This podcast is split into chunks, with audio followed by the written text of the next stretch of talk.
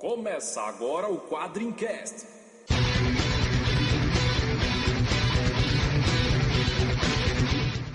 Spartan! Why so serious? We call him Hellboy. Call me the Punisher.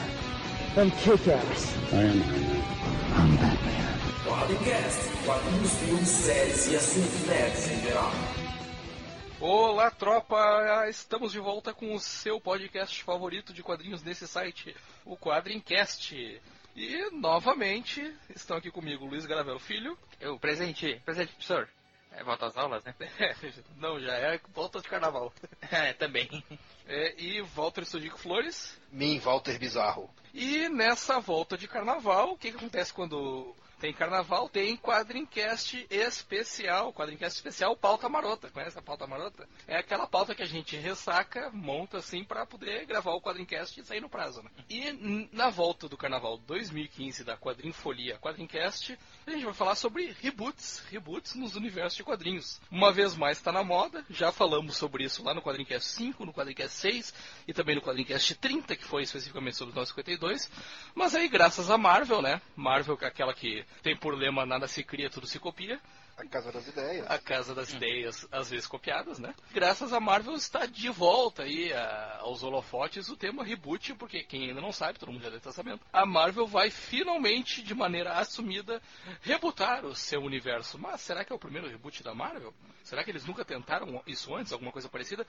Vamos falar nesse quadrincast sobre Crise nas Infinitas Terras, Zero Hora, Flashpoint, 952, é claro. E do lado da Marvel a gente vai falar sobre o quê? Sobre o quê? O que, que todo mundo tá pedindo no site? Heróis renascem. Olha aí. Você pediu, a gente atendeu, mas a gente não vai falar sobre a saga Heróis Renascem. Isso vai ser num próximo quadrincast, um quadrincast grande de sagas que a gente vai gravar um dia, porque francamente a vida já tá difícil, tá tudo subindo, gasolina tá alta, inflação tá alta.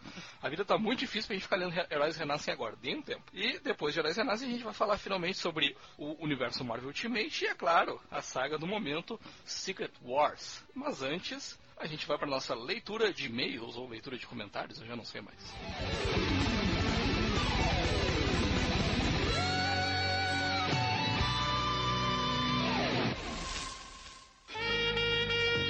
Agora no Quadrincast, leitura de e-mails.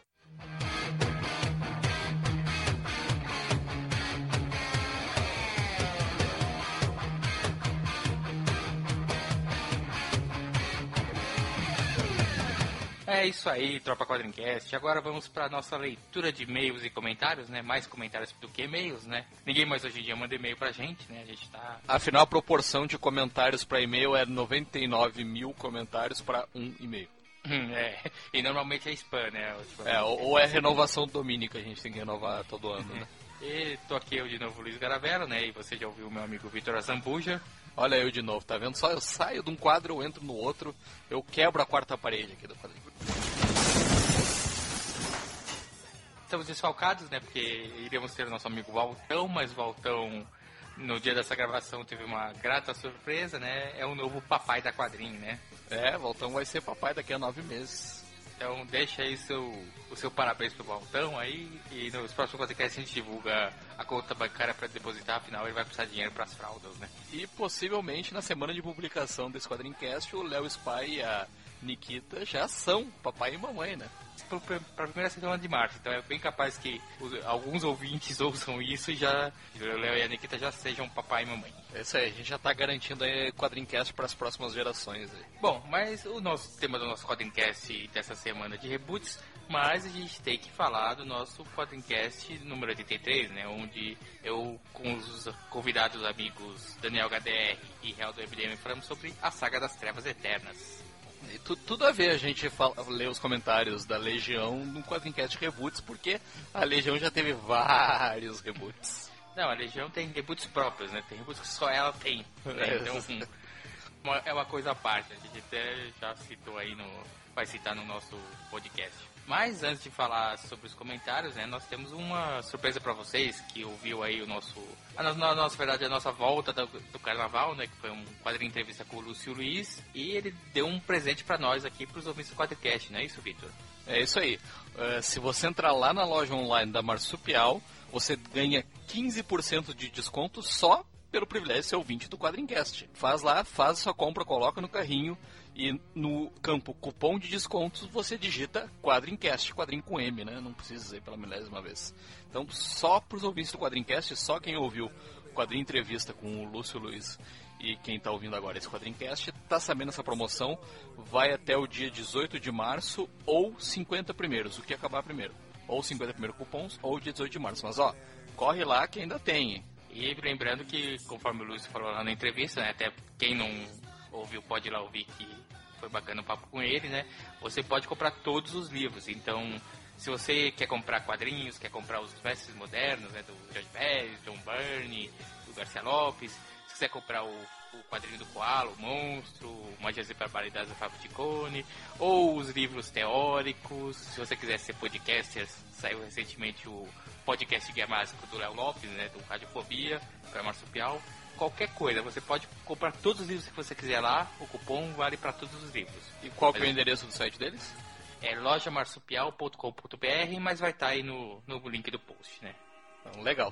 É promoção exclusiva da Marsupial com Quadrincast. Aproveitem, não vai vacilar. É isso aí. Bom, e falando sobre Saga das Trevas Eternas, né? O episódio que eu fui jurado de morte por alguns integrantes do Quadrincast porque eles não participaram. É, é. é falar nisso, a gente tem que conversar mais de pertinho quando a gente se encontrar no, no próximo encontro da quadrinha. É, mas eu, eu avisei que ia gravar. É, um teve, teve jantar de negócios, outro não, não pôde comparecer, outro tava sem internet, né? O pessoal Aí, da quadrinha é muito chique, cara. A gente vai jantar de negócios, olha só. Mas, assim, teve bastante repercussão, né? Acho que muita gente gostava, gosta da saga, né? E leu. E aí, muita gente comentou lá no nosso site, primeiramente na nossa, nossa sessão lá de Facebook, né, do Vitor. É isso aí, o primeiro comentário. Na verdade, a gente teve muitos comentários no Facebook. Esse foi um dos recordistas de comentários. A maioria deles é do Rodrigo Campos, É. que ele gosta de interagir bastante. Mas a gente conseguiu selecionar também outros comentários. Um- o primeiro que a gente selecionou foi o do Rafael Caires, que disse que foi um ótimo podcast e citou alguns exemplos pra gente falar futuramente. Por exemplo, Liga da Justiça, Grito por Justiça. E Justiça, a minissérie, aquela com a arte do Alex Ross. Esse Liga da Justiça, Grito por Justiça, é o Cry for Justice. Isso, exatamente. É, esse é aquele que o. Spoiler. Arqueiro Vermelho, né? O Roy Harper perde um braço ou perde a É. filha, né? Isso, é. Não, se eu não me engano, ele perde o braço. A filha, eu não lembro se é exatamente nessa saga ou é. Ou é alguma coisa. Se tá relacionada à saga ou é alguma outra aventura, mas que a fase que ele perde o braço é exatamente essa. É, é polêmica essa história. Eu confesso que eu não li, mas eu li a repercussão dela. Muita gente não gostou, outros gostaram menos. É uma história bem polêmica. Justiça do Alex Ross, pra mim, tá na lista assim de, de grandes sagas pra gente falar. Uma história muito bacana. Uhum. É, não, com certeza. Uma, uma bela história mesmo e vale, vale muito a pena falar. E uh, o Rafael, pelo visto, é um cara justiceiro, né? Porque só falou de Li- Liga da Justiça, Cry for Justice e Justiça, né? É, Então- é um, é um pouquinho parcial, né? É, é, só. é, ele, ele tá do lado da justiça, então tá tudo certo. Bom, quem comentou também, né, é o nosso comentador mor, né, porque, como ele mesmo explicou, ele não consegue deixar pra comentar um resumo no final, ele vai comentando conforme vai ouvindo, é o Rodrigo Campos, né, que dentre vários comentários ele falou que ele sentiu meio vergonha retroativa de ter gostado da história, porque ele achou que a gente falou mal, que a gente é, zoou muito, e na verdade assim, Rodrigo, é até a gente conversou no, no Facebook que a gente zoa porque a gente gosta, né, das coisas. Se a gente não gostasse dessas coisas, a gente nem falava, né? É, exatamente. A, a zoeira é, é devido ao tempo, né? Uma história de 30 anos atrás. Sim. É evidente, tem coisas que hoje vão parecer anacrônicas. Não quer dizer que não era bom 30 anos atrás e não quer dizer que a gente não gosta. É, não, com certeza. É, e, e também é aquela coisa, né? Legião é, é uma equipe que tem muita esquisitice, muita maluquice. Os, o Paul Levitt fazia o que queria, né? Afinal, não tinha que se preocupar com um crossover de outros personagens, né? Então, era mais fácil dar uma viajada nos temas, né? E Saga das Trevas Eternas tem muita coisa boa, né? Ele, ele gerou bastante é, várias partes ali, mas realmente é uma coisa que há, há 30 anos atrás foi um, uma baita coisa, mas hoje você lê, tem, você vê que tem algumas coisas meio toscas no meio, né? É, também é fácil ser engenheiro de obra pronta, né? Depois que o, que o prédio está feito, você vê, não, mas eu botaria aquela porta mais pro lado, aquela janela ali eu faria maior. Depois que o prédio está feito, construído, é fácil a gente comentar, né? Então, claro, engenheiro de obra pronta sempre vai achar alguma coisa que mudaria, né? E interessante que o Rodrigo Campos terminou um dos comentários deles falando que nós prometemos falar de Zero Hora. Aí, já vai ter um preview da zoeira nesse podcast. Isso, a gente vai falar de todas essas sagas aí que vocês vêm pedindo há tempos pra gente, inclusive Zero Hora, inclusive aquela outra que eu não vou falar agora. já falei bastante na introdução, mas é, lembrando que a gente vai falar do ponto de vista editorial e um dia em breve, quando a economia do Brasil melhorar, a gente fala da saga em si, da história em si. Bom, a gente teve comentário também do JJ, não sei se é o Jameson, lembrando que agora o J... Oscarizado. Oscarizado JJ Jameson, tá em alta aí o JJ. Que ele disse que lembra que comprou a Super Powers número 1 e vinha essa história. Ele já curtia a Legião, mas que a partir dessa história o, o nível de curtição dele foi para outro nível. Uma das coisas que mais agradou ele é que no fim das contas não foi uma daquelas histórias em que tem um vilão todo super poderoso e que os super-heróis derrotam ele de um jeito meio hã, que é, você não sabe muito bem como é que conseguiu, afinal de contas, é, se era um vilão tão poderoso assim, como é que conseguiram derrotar? Ele diz que as versões bizarras que o Darkseid cria de outros heróis é, mortos são um ponto alto. E que tinha todo espaço ainda para toda aquela maluquice, né? Que sempre tem nas histórias da Legião.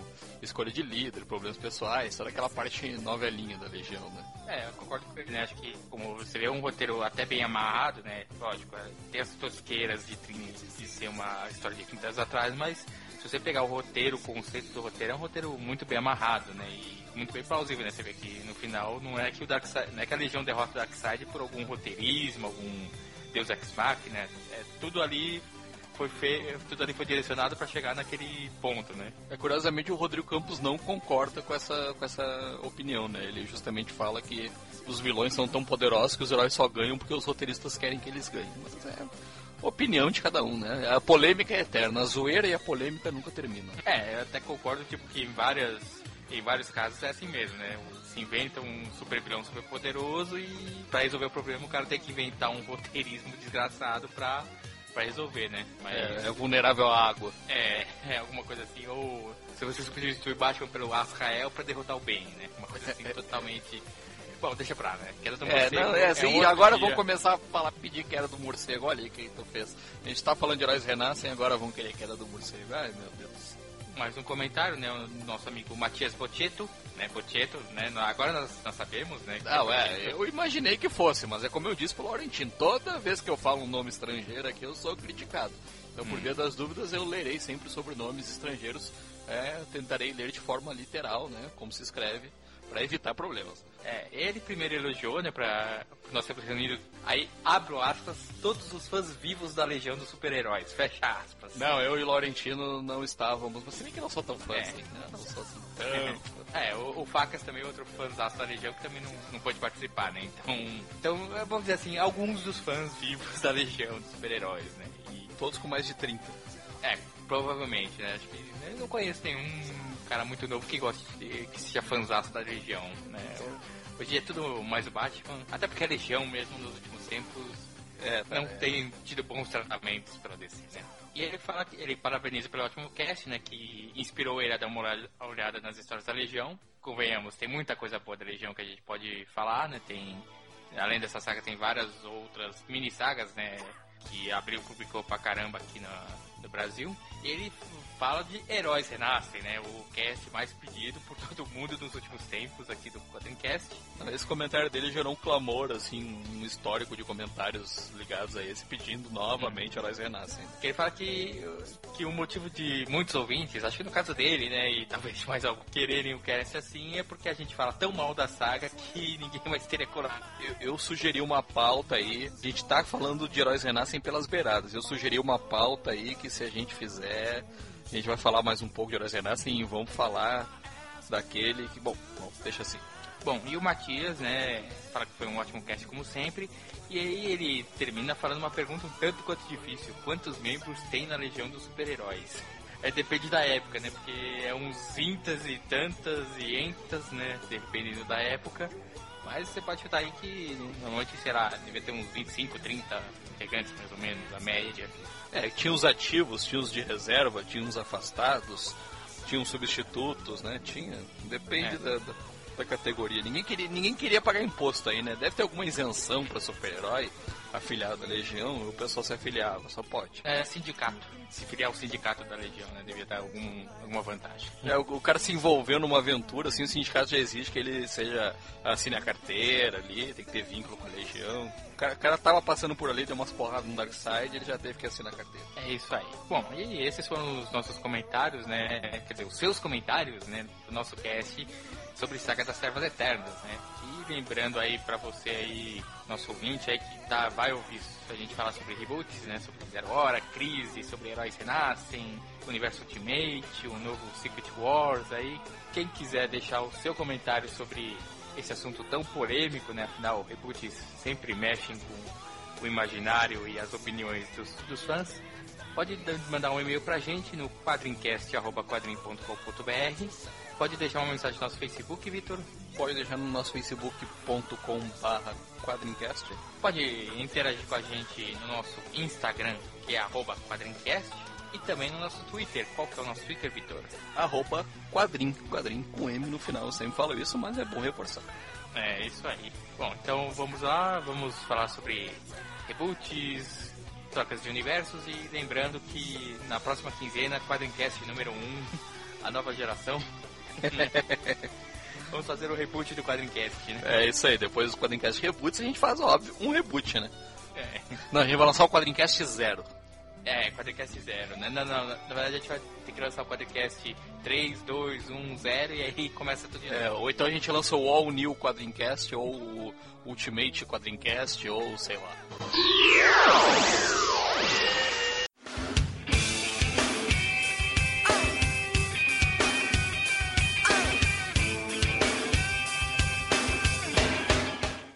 Então é isso, tropa. Depois da nossa leitura de comentários, da nossa última edição, vamos entrar, ui, entrar no nosso assunto do podcast de hoje.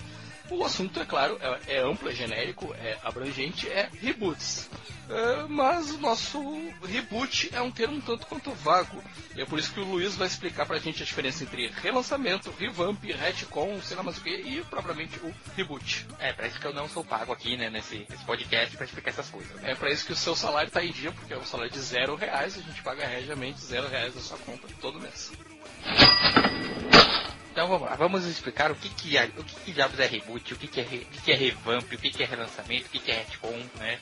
Vamos lá, vamos começar por mais fácil. É, retcon, na verdade, é a famosa, é a famosa sacanagem dos escritores, né, dos roteiristas, pra dizer que alguma coisa que aconteceu lá atrás, na verdade, não era bem assim, né? Então é, é aquela história de você mudar alguma coisa, tá? ou na origem do personagem, ou em alguma aventura passada, pra explicar alguma coisa que tá acontecendo agora, né? Isso, Então é o, o retcon é mais pontual, né? Vai ali naquele fato, por exemplo, o Buck não morreu e na verdade era um assassino da E- Segunda Guerra Mundial e virou soldado invernal por causa disso. Ou o Parallax, na verdade, era uma entidade do medo que possuía o Hal Jordan e por aí vai, né? Que penetrou no corpo do Hal Jordan, É. né?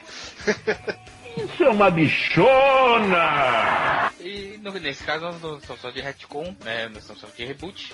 Explicando o que é reboot, basicamente. Basicamente o reboot é o famoso vamos começar tudo zero de novo, né? A editora normalmente ela fala assim, ó, tudo que aconteceu antes você esquece, acabou, não, não tem mais. Agora, a partir de agora, nós vamos começar uma nova história, contar uma nova origem, um novo, os novos personagens, ou não, né? Às vezes os mesmos personagens, eles mantêm o status quo, mas nessa nova realidade. E, e normalmente é o famoso jogue suas coleções fora, né? E começa a ler tudo de novo.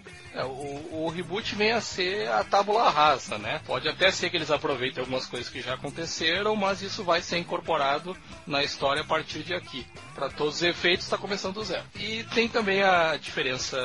eh, às vezes, quando a gente fala reboot, retcon, reboot é mais associado a uma questão editorial, a linha é relançada, os personagens relançados, mas também acontece, né, Voltão, de acontecer revamp no personagem, às vezes, que é uma coisa que não é bem o que a gente vai falar também. Isso, até porque isso era uma novela das sete. Não, mentira. Calada noite preta, noite preta. É, É, É a repetição da novela da sete. É, né? é o Vale a Pena É. Ver de novo. Tem um artigo muito bom aqui na nossa quadrincast, vamos fazer um jabá nosso, né? Do Facas, onde ele explica exatamente toda, todos os seis R's dos quadrinhos. São 11, 11, na verdade. opa, opa.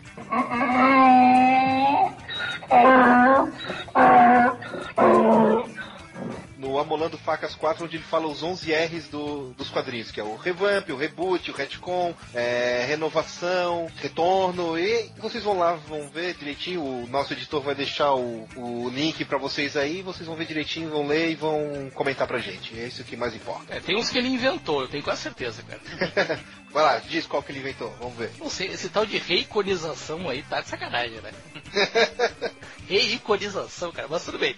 Já que o Valtão desviou da pergunta, pipocou, nós aproveitamos para fazer o link aí com esse artigo do Amolando Facas 4, que tem tudo a ver com o nosso tema e é, realmente vale muito a pena ir lá no site conferir. A gente vai falar de reboot, mas o reboot a gente vai ver que tem sido uma coisa bem usada, assim, mais ou menos a cada 10, 15 anos as editoras, uma delas pelo menos, acaba usando esse recurso. É, a gente já falou bastante sobre isso no Quadrincast 5, lá nos primórdios, mas só para retomar um pouquinho, o reboot, para que, que, que, que serve o reboot? Por que, uma editora faz isso? É, tem pelo menos três grandes motivos, né? O primeiro deles, aí eu vou falar, que é vender mais revistas com o número 1 um na capa, né? Lança toda a linha, lança lá Homem-Aranha 1, Superman 1, Batman 1, e coleciona adora revista com o número 1 um na capa, né? Pode ser a mesma história de sempre, mas tem o número 1 um lá, vai vender, vai colecionar, e aí vai lançar com 62 capas variantes, entendeu? O que traz o segundo motivo, que é trazer pessoas novas, e pessoas novas adoram, colecionadores adoram começar pelo número 1, um, né? Então, você tem, no, volta a ter vários números 1, uns, você vai ter pessoas que para, ou que pararam de ler há muito tempo, ou pessoas que nunca leram, mas querem começar alguma coisa, começam pelo número 1. Um. Então, o reboot vai lá e faz isso pra eles.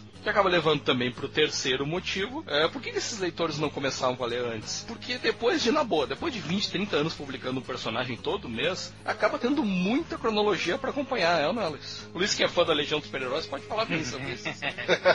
A Legião tem próprios reboots próprios, né? Tem uma coisa assim interessante, super interessante. Mas na verdade o que acontece é justamente isso, né? Às vezes o que acontece, nós temos a questão das gerações, né? As gerações vão passando, né? E o que acontece? Às vezes pra você pegar a geração nova que tá surgindo, você acaba falando, não, não, em vez de a gente continuar contando as mesmas histórias, vamos começar uma nova história nova, né? Vai ser que surgiu a Era de Ouro, depois surgiu a Era de Prata, depois surgiu, caso o pós-crise, né? E depois veio Zero Hora. Tá certo que depois dos anos 90, eu acho que a ma- mais forte mesmo foi a que- questão de, ah, vamos vender números 1, que números 1 o pessoal compra de monte pra, pra virar colecionável, né? Acho que até mais ou menos até a época, tipo, a crise das infinitas testas que a gente vai falar daqui a pouquinho não era bem com esse intuito, né? Ela era um reboot honesto, né? Eles estavam bem intencionados. É, a ideia era, era interessante. Mas o Luiz comentou uma coisa interessante. A gente vai começar a saga dos reboots pelos quadrinhos Marvel e DC aí por Crise nas Infinitas Terras, que é de 85. Mas lá em 1956 a DC já tinha feito uma coisa parecida, porém no meio do caminho entre retcon reboot, revamp, reiconização, sei lá, esses 11 R's do Facas aí. Eu achava que o Facas ele tinha muito C, né? Porque é Facas com dois C, mas ele tem R pra caramba. Lá em 1956 a DC lançou uma revista que trazia o novo Flash, que na verdade era o Flash clássico que a gente conhece, o Barry Allen, seu clássico uniforme vermelho. Mas esse é um personagem que vinha substituir um personagem que já era, já saía há muitos anos na época, que é o Flash, que depois veio a ser incorporado aqui no Brasil é o Joel Ciclone, né? Abraço, velho. Abraço, velho.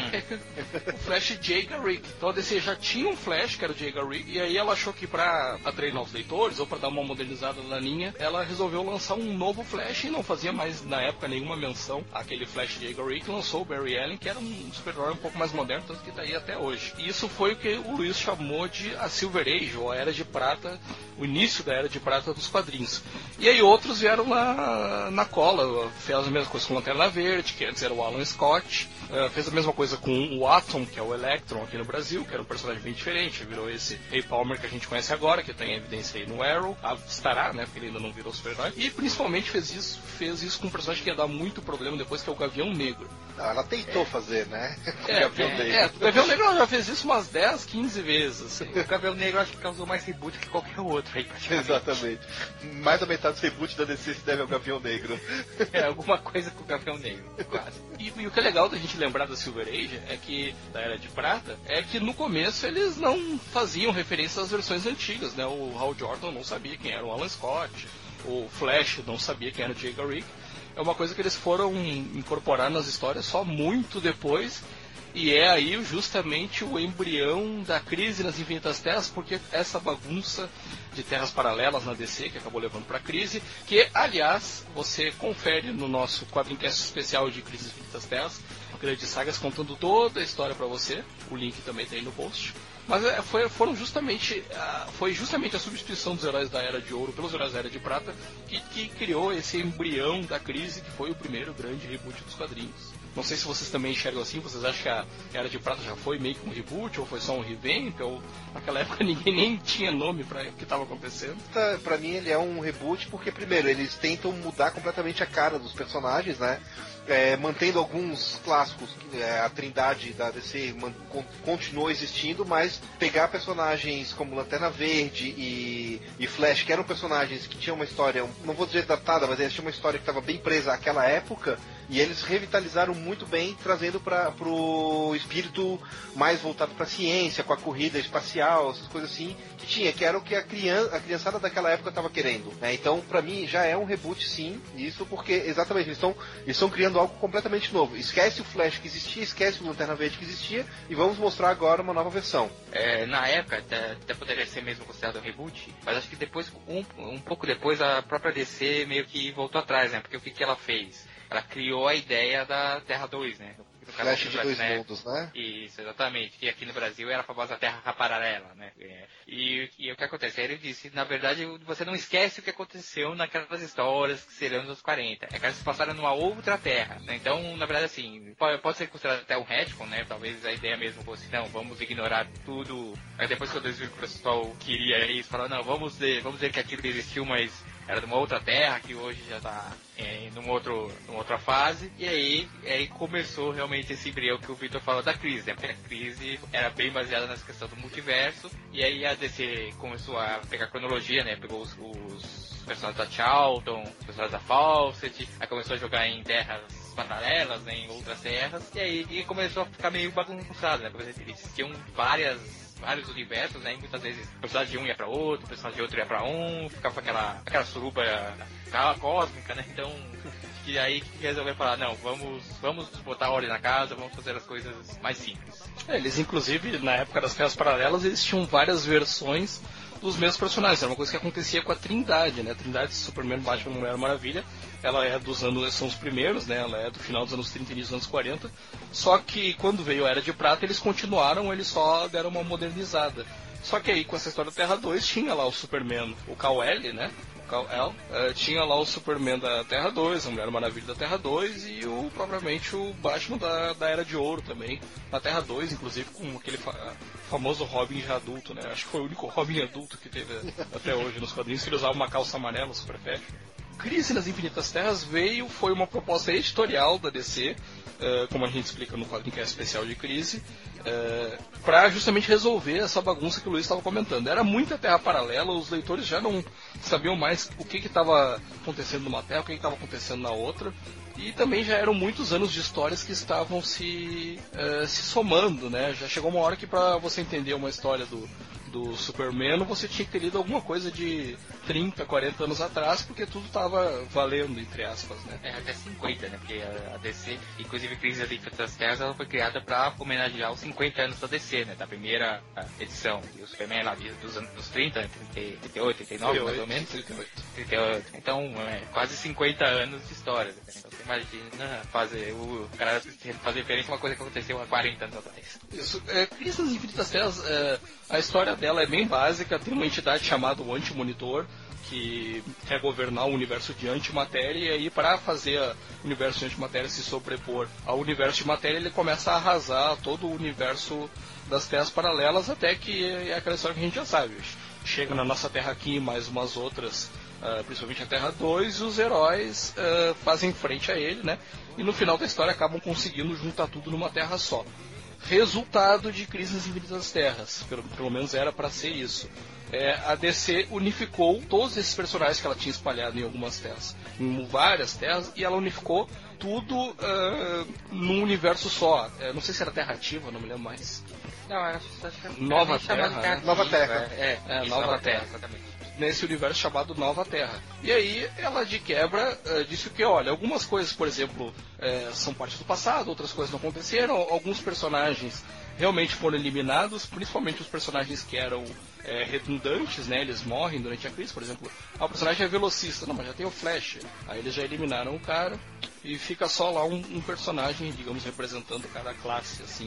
Uh, a história é famosa, inclusive, porque fui citar logo o Flash, né? O próprio Flash morre na história, a Supermoça morre também, até é curioso porque depois na origem do Superman que eles contam depois da crise, não tem supermoça, né? Pelo menos não dessa forma kryptoniana. A DC aproveita o período pós-crise, que é depois de, de 85, e faz realmente um reboot. Ela relança suas séries, principalmente a Trindade, ela meio que reconta a origem. A Mulher Maravilha vai ter origem recontada pelo George Pérez, que até hoje, aliás, é uma das histórias mais cultuadas dela. Superman vai ter origem recontada pelo John Byrne, que acabou por muitos anos sendo a origem mais conhecida dele. Ele introduziu algumas coisas novas na origem, até mudanças, né?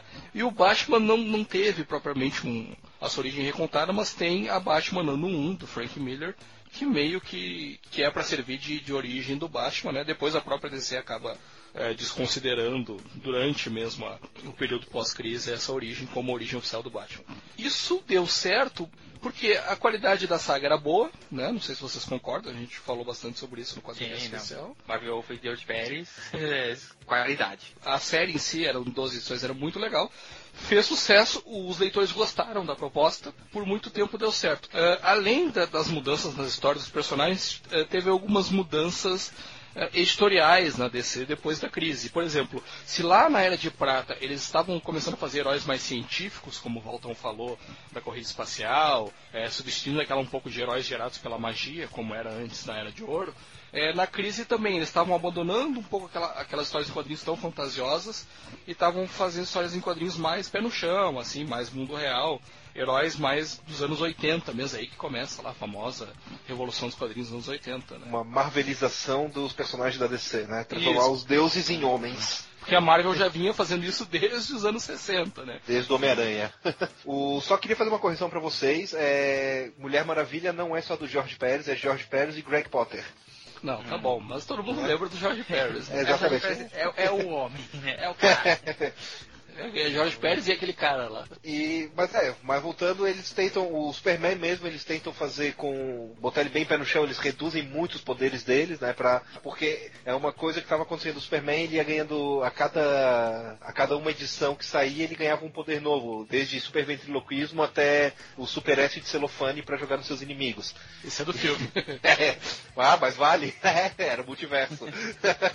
e o que acontece? O pessoal começava a reclamar, pô, o Superman é um personagem personagem que não tá no. não, não tá muito acima da gente. A gente não consegue é, imaginar ele entre a gente, além de ser. além de não ter uma identificação das pessoas, os personagens eram muito deuses e o pessoal não sabia mais o que escrever com ele, porque cada edição ele ficava tão poderoso que a, as ameaças que ele ia ter que enfrentar eram cada vez mais poderosas e não tinha mais o que fazer. Né? Então, uma da, eles pedem para botar exatamente esses personagens ter mais pé no chão, exatamente para isso, para poder trazer no, é, voltar a trazer histórias onde há uma identificação com as pessoas, do, dos leitores com, o, com os seus personagens. É, no caso da Mulher Maravilha também era uma personagem complicada, porque ela tinha uma origem muito ligada à Sociedade da Justiça, ela participa da Sociedade da Justiça.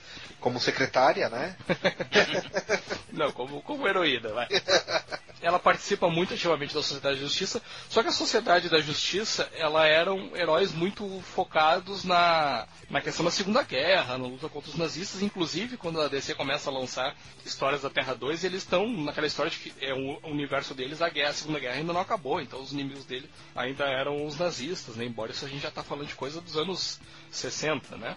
Uhum, uh, então a Mulher Maravilha, uh, eles precisavam dar uma modernizada boa nela, é, romper com essa ideia de que ela era uma personagem dos anos 40 e acabaram conseguindo fazer isso com, com a origem do, do Jorge Pérez, é Entre Deus e Imortais, se não me engano, o, o, nome hum. da saga, que realmente a partir dali começou como se a Mulher Maravilha estivesse surgindo ali no, no final dos anos 80, uh, eh, como o próprio Superman estava surgindo no final dos anos 80, Uh, no Batman, não sei se o Luiz concorda, mas eu, o que eu acho que foi importante a crise para o Batman é que ele vinha daquela fase de histórias muito fantasiosas, já tinha saído um pouco, nos anos 70 não foi tanto assim, mas ele estava precisando voltar àquela ideia do personagem detetive, um personagem sem tantos apetrechos, uma coisa bem. Um personagem na cidade, né? Ele tinha É, um uma coisa bem urbano. urbana, exato. É, é, eu concordo. Acho que o Batman nessa época, ele realmente ele tava começando a ficar um pouco mais sério, um pouco mais pé no chão mesmo, né? Tanto que é o pouco esse crise é a época que o, ele até troca de Robin, né? O Dick Grayson vai virar o Asa Noturna, é, recruta o Jason Todd, né? Acho que foi bem isso aí mesmo. Acho que com a, a vinda da crise, depois com o ano 1, acho que começou a se dar um tom mais realmente mais urbano sombrio pro Batman, né? Em vez de ser um, um super-herói mais é, vamos dizer assim, como um outro, né? Porque até nessa época, se eu não me engano, ele ainda usava aquele uniforme que era basicamente cinza, né? Cinza e capa azul. Isso, ele usou por muito tempo esse com a elipse amarela, né, no morcego. É, mais pra frente ele começa a usar uns uniformes mais escuros, né? Capa preta, um cinza mais escuro. É, depois mais, Zero mais- hora, né? Isso. Mas foi mais ou menos essa, vamos dizer assim, essa evolução do personagem, né? Que ele sai dessa coisa meio, ah, eu uso capa azul com uma elipse amarela e, foi, foi, e anda no meio da rua batendo em, em criminoso pra uma coisa mais Sorrindo, dark. inclusive. é. É, é, é, o Luiz até comentou uma coisa interessante, que o Robin na crise já era o Jason Todd, ficou sendo o Jason Todd, ah, pelo menos até Morte em Família, que é um pouco depois. O Dick Grayson era o Asa Noturna lá nos Novos Titãs. Naquela época, os Novos Titãs eram a revista que mais fazia sucesso da DC, mais que a Liga. Era o grupo principal de heróis da DC, eram os Novos Titãs, porque era realmente fazendo sucesso também nas mãos aí sim do, do Marv Wolfman e do, do Jorge Pérez. Isso começou a criar ah, a DC por, por força do sucesso que, que os Novos Titãs faziam, ela decidiu que as histórias deles não seriam recontadas, elas não seriam zeradas depois da crise. Então a cronologia dos Novos Titãs ela se manteve meio que inalterada depois da crise. E isso acaba começando a criar problemas do mesmo tipo que eles criaram lá na, na Era de Prata quando eles decidiram deixar valendo as histórias da, da Era de Ouro, que veio antes, né? Eh, e- e isso foi uma das coisas que acabou criando inconsistências, porque você tinha lá os Novos Titãs, uma cronologia que fazia referência a coisas pré-crise, e o Batman, que já, já não, não fazia mais essas referências, né? Ou a própria Troy, né? Dona Troy, né? A, a versão dos Novos Titãs do Gavião Negro, praticamente, né? Que, É. que tinha uma origem e como a origem da Mulher Maravilha mudou e estava sendo recontada exatamente para aquele momento, é, não tinha como existir a Dona Troy. Então eles tinham que recriar uma, toda uma nova origem para ela, mantendo a, a personagem dentro dos Novos Titãs sem que se perdesse as histórias dela, né? Isso, a Dona, que era a Moça Maravilha, né? Só pra identificar. Que era a sidekick da Mulher Maravilha. E, e isso vai gerando esse tipo de problema. São coisas que não fecham. Aí você tem que fazer retcons, como o Walton falou, para tentar explicar a origem de um personagem. É, vai criando todas essas situações. E isso vai nos levar para a nossa próxima. Ah, nosso próximo item da pauta, que é justamente a saga Zero Hora, que é de 94, que tentava consertar essas inconsistências que foram surgindo depois da crise.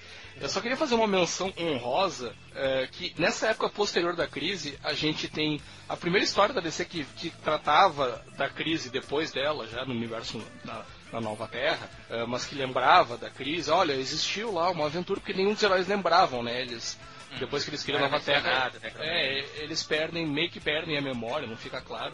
Eles não, não falam dessa aventura que eles viveram para criar a Nova Terra. Eh, o primeiro herói, a primeira revista que vai tratar isso é justamente aquela clássica fase do, do Homem Animal do Grant Morrison, né? O Grant Morrison estourando aí, fazendo seu primeiro grande sucesso.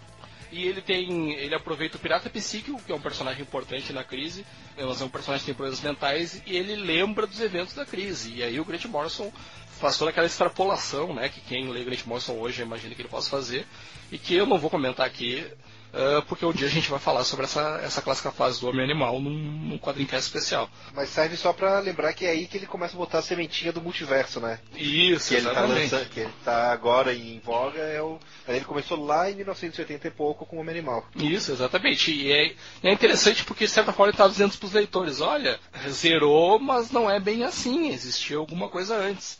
E se existia alguma antes, a uma hora isso pode voltar.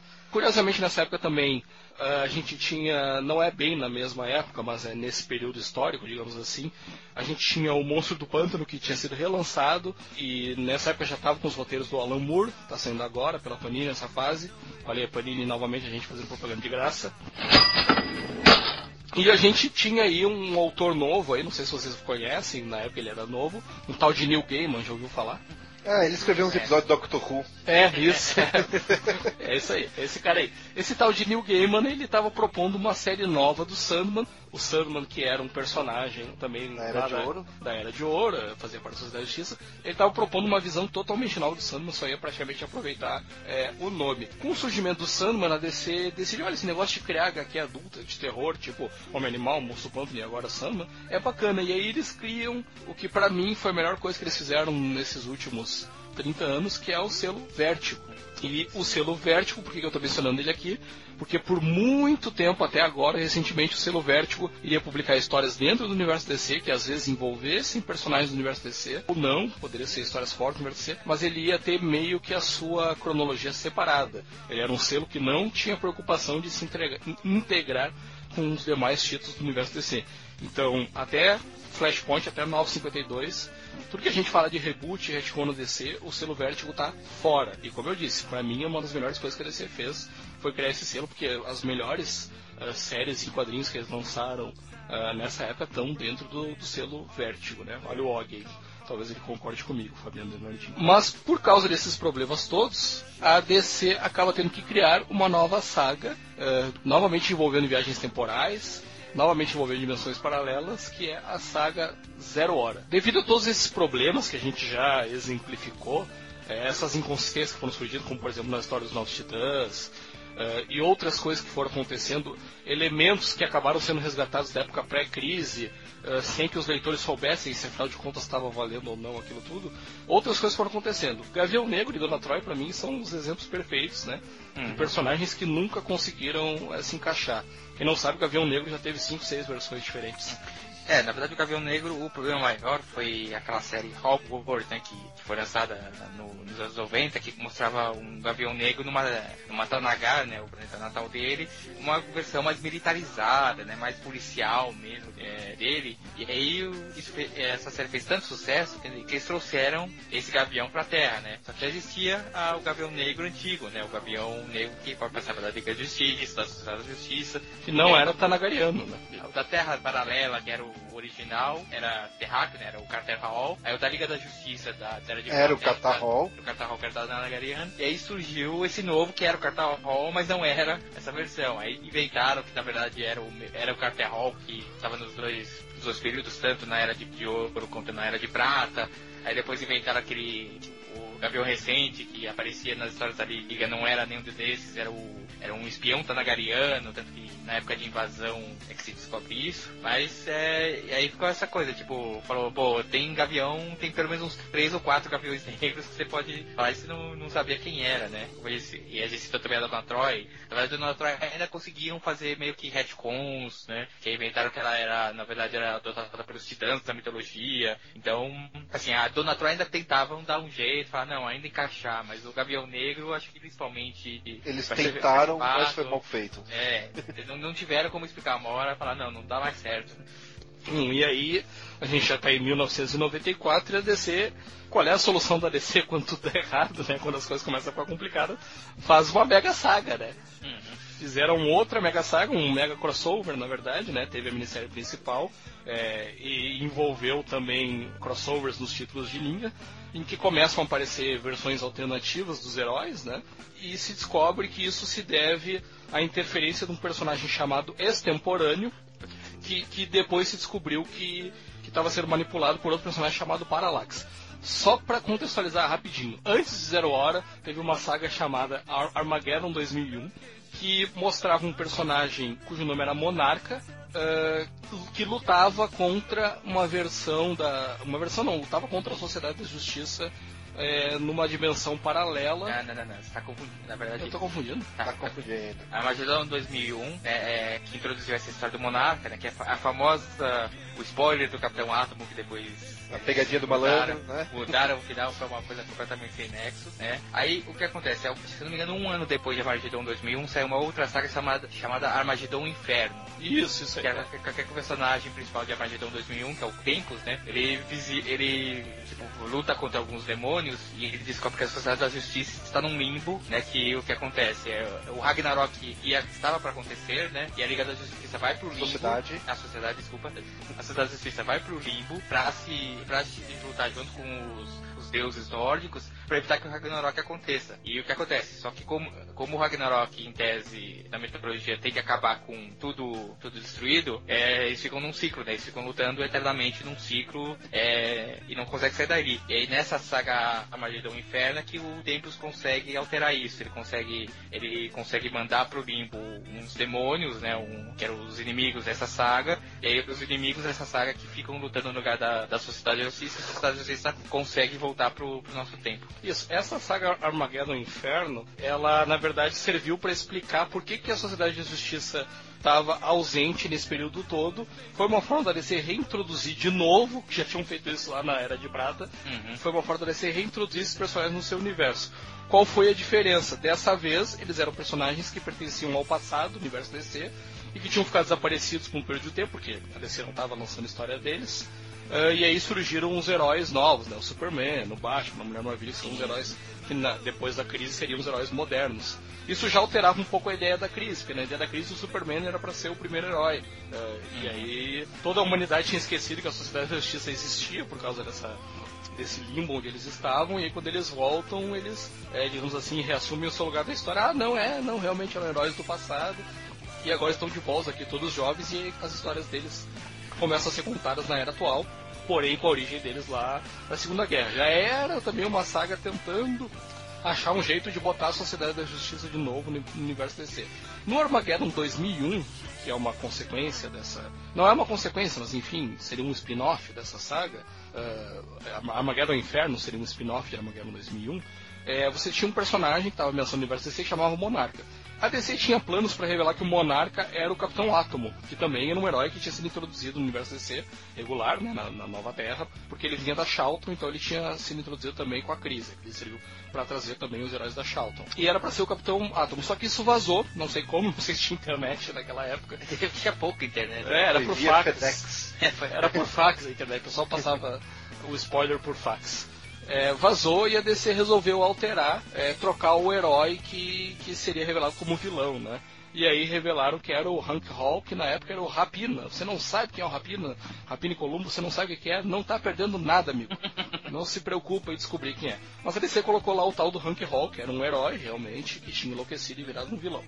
Este herói, o Hank Hall, ele vai aparecer com uma identidade de extemporâneo, com outro uniforme mais bacaninha, nessa saga Zero Hora, e mais tarde, na Zero Hora, a DC aproveita para apresentar um, um- o seu vilão, acho que é um vilão icônico dos anos 90, né, da DC, que é o Parallax, que é nada mais, nada menos que o Hal Jordan enlouquecido depois de Crepúsculo Esmeralda. Sim, sim. Porque antes da Zero Hora tinha acontecido a- as três grandes sagas com os principais heróis da DC que, de certa forma, mataram, entre aspas, os heróis da DC. Tinha acontecido a morte do Superman, ah, tinha acontecido a queda do morcego, né, substituindo o Batman pelo Azrael. A morte do Superman levou a saga O Retorno do Superman. E uma das coisas que acontece nessa saga Retorno do Superman é a destruição da cidade natal do Lanterna Verde, Hal Jordan. Coast City. Eh, no Crepúsculo Esmeralda, que é a terceira eh, saga de morte dos heróis que eu citei, né, a saga que destrói o mito, o Hal Jordan enlouquece, mata toda a tropa de Lanterna Verdes e pega os anéis do poder pra ele. Ele passa a ser o único Lanterna Verde, só que ele tá louco, enlouquecido, ele tá do mal. E aí ele surge em Zero Hora como um vilão, né, com esse poder dos anéis energéticos, um vilão chamado Parallax. Mais ou menos isso. Na verdade, o, o Parallax, o Hal Jordan, ele vai pra UA, ele mata os Lanterna Verde que estão no caminho, deixa entender que são todos, né? E lá ele enfrenta o Sinestro, que os Guardiões soltam da bateria. Ele mata o Sinestro e entra na bateria pra absorver o poder da bateria tudo pra ele. Então ele não, ele não precisa mais do anel. Ali ele Isso, está é. no Parallax. Mas ainda é o poder do- dos Lanternas Verdes, né? O poder da Sim. energia verde. Exatamente. Só que ele tá, ele tá tão poderoso que ele acaba conseguindo poderes para manipular o universo. E aí ele começa a viajar pelas linhas temporais. E cada vez que ele viaja, ele divide a realidade. Aquela história de realidades alternativas que começam. Ah, se você tomar a decisão de ir pra direita, você cria uma realidade alternativa onde você ia pra esquerda. Ele começa ah, a fazer isso, só que ele começa a tentar destruir tudo para achar uma linha temporal em que Cold City sobreviveu. É claro que os heróis da Terra vão se unir contra ele, inclusive o, o novo Lanterna Verde na época, que era o Kyle Reiner, eh, e acabam derrotando ele. O que, que acontece depois de Zero Hora? Uh, não chega a ser propriamente um reboot, mas a DC relança toda a linha. Não sei se vocês lembram, até aqui no Brasil foi relançada. A DC É, mas a Abril novamente- relançou os quadrinhos desde o zero. Todas as séries da DC No- começaram a partir do número zero. Só uma coisa, Vitor. Na verdade, ele não fica procurando uma realidade alternativa onde Cold City sobreviveu. Ele come... ele... A ideia é que ele começa a procurar isso e percebe que em nenhum momento ele vai conseguir, mesmo salvando Cold City, que o universo fique do jeito que ele acha que tem que ser, que teria que ser perfeito. Então ele resolve zerar tudo mesmo, né? E começar do zero, começar uma nova realidade a partir do zero, onde ele estaria controlando tudo é, e, cria... e fazendo ficar na- seguindo a ordem lá que ele quer que se- siga. Não, não só buscar uma onde Cold City não tenha sido destruída, mas sim. É, é que, é que eu não quis entrar muito na história, até tem aquele lance de que o detonador, que era um, um super-herói da época, acaba causando um novo Big Bang. Então, de fato, para todos os efeitos, depois do fim de Zero Hora, o universo DC recomeça. Só que, na verdade, não recomeçou, né? Basicamente, É tudo que que diferente do, da crise das infinitas terras, que eles não lembravam de mais nada, ali eles lembram, né? O Zero Hora faz eles lembrarem ainda que, que tudo isso ali aconteceu. né? Então eles continuam, ah, ok, vencemos o, vencemos o Parallax, vencemos o HAL, vamos seguir nossa vida adiante. Teve o, o Big Bang lá que o detonador fez, faz ter, começa a ter algumas mudanças na realidade, mas basicamente o universo continua do jeito que estava. É, porque na verdade a DC aproveitou a Zero Hora para quê? Para relançar a sua linha a partir do zero. É, Isso foi imitado aqui no Brasil, a Abril fez isso, relançou. Ela acabou trazendo uma nova série do Capitão Marvel, que ficou muito famosa. É, O Do Capitão Jerry Marvel Ordway. do Jerry Ordway, exato. O Capitão Marvel já tinha aparecido na- nas histórias da Liga Internacional, que acaba nessa saga Zero Hora, né? Na verdade ela acaba lá na, morte do muito Superman, tempo antes, né? né? Mas. Acaba lá na morte do Superman, mas enfim, era aquela Liga da Justiça acaba em Zero Hora. Eh, depois viria a Liga da Justiça do Grant Morrison, né? a famosa Liga da Justiça do Grant Morrison. Eh, e, e só que ela não, não mudou o- as histórias que você estava olhando então. O que ela fez foram vários retcons. Eh, o Capitão Marvel, como eu citei, ele tem a origem toda recontada. Ele aparece lá em Fawcett City, tudo de, tudo de novo, do zero. Aliás, muito boa aquela, aquela, Aquela série, né? Aquela série, cara, era muito boa, né? Essa nova que o Jeff Jones fez, cara, Shazam, nem se compara, cara. Eh, mas eu não sei a opinião de vocês. Eh, O que que mais vocês lembram que mudou depois de Zero Hora?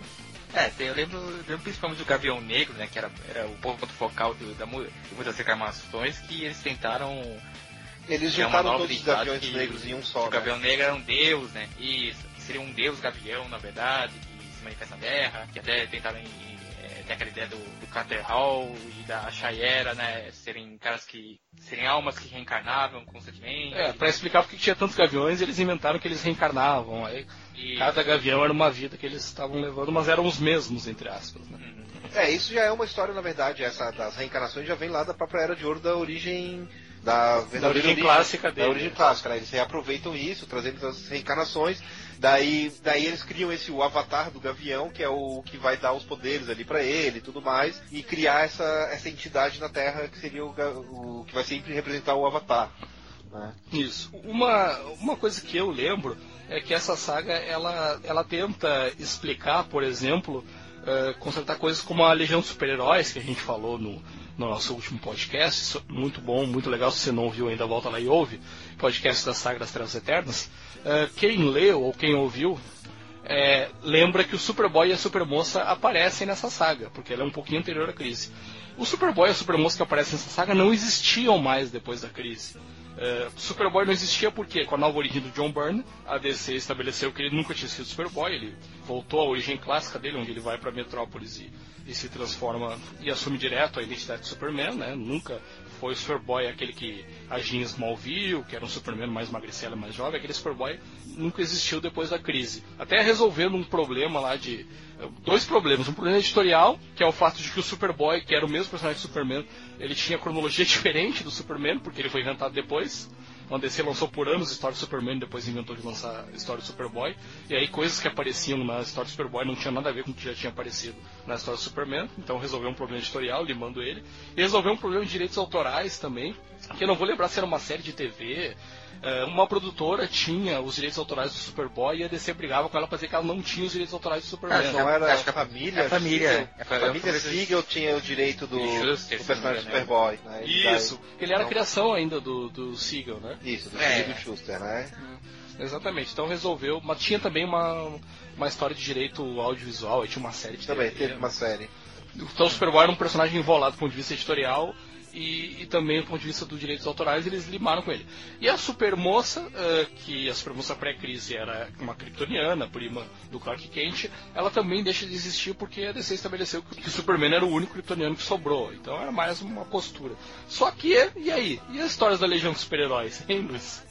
É, aí como eu falei, né? Até. Foi meio com o mesmo caso da Dona Thor, né? Eles inventaram o retcon, né? Que na verdade envolveu um, um dos vilões principais da Legião, que é o Senhor do Tempo. Ele, que ele, ele sabia que. O que acontece? Que a Legião tinha se, sido criada em, em homenagem ao- às aventuras do Superboy. Só que nunca tinha existido o Superboy. Então o que, que ele fez? Pra enganar a Legião, ele criou um universo compacto, né? Que tinha só uma, uma Terra e um Krypton. E aí o, o Superboy que a Legião visitava era o Superboy dessa Terra, desse universo compacto. Então, é, então foi aquela coisa, inventaram o retcon pra tentar explicar, né? E tanto que no fim até é, dessa, desse universo compacto que vai sair a, a, a nova supermoça, né? Que surge alguns anos A depois. Matriz. Exatamente.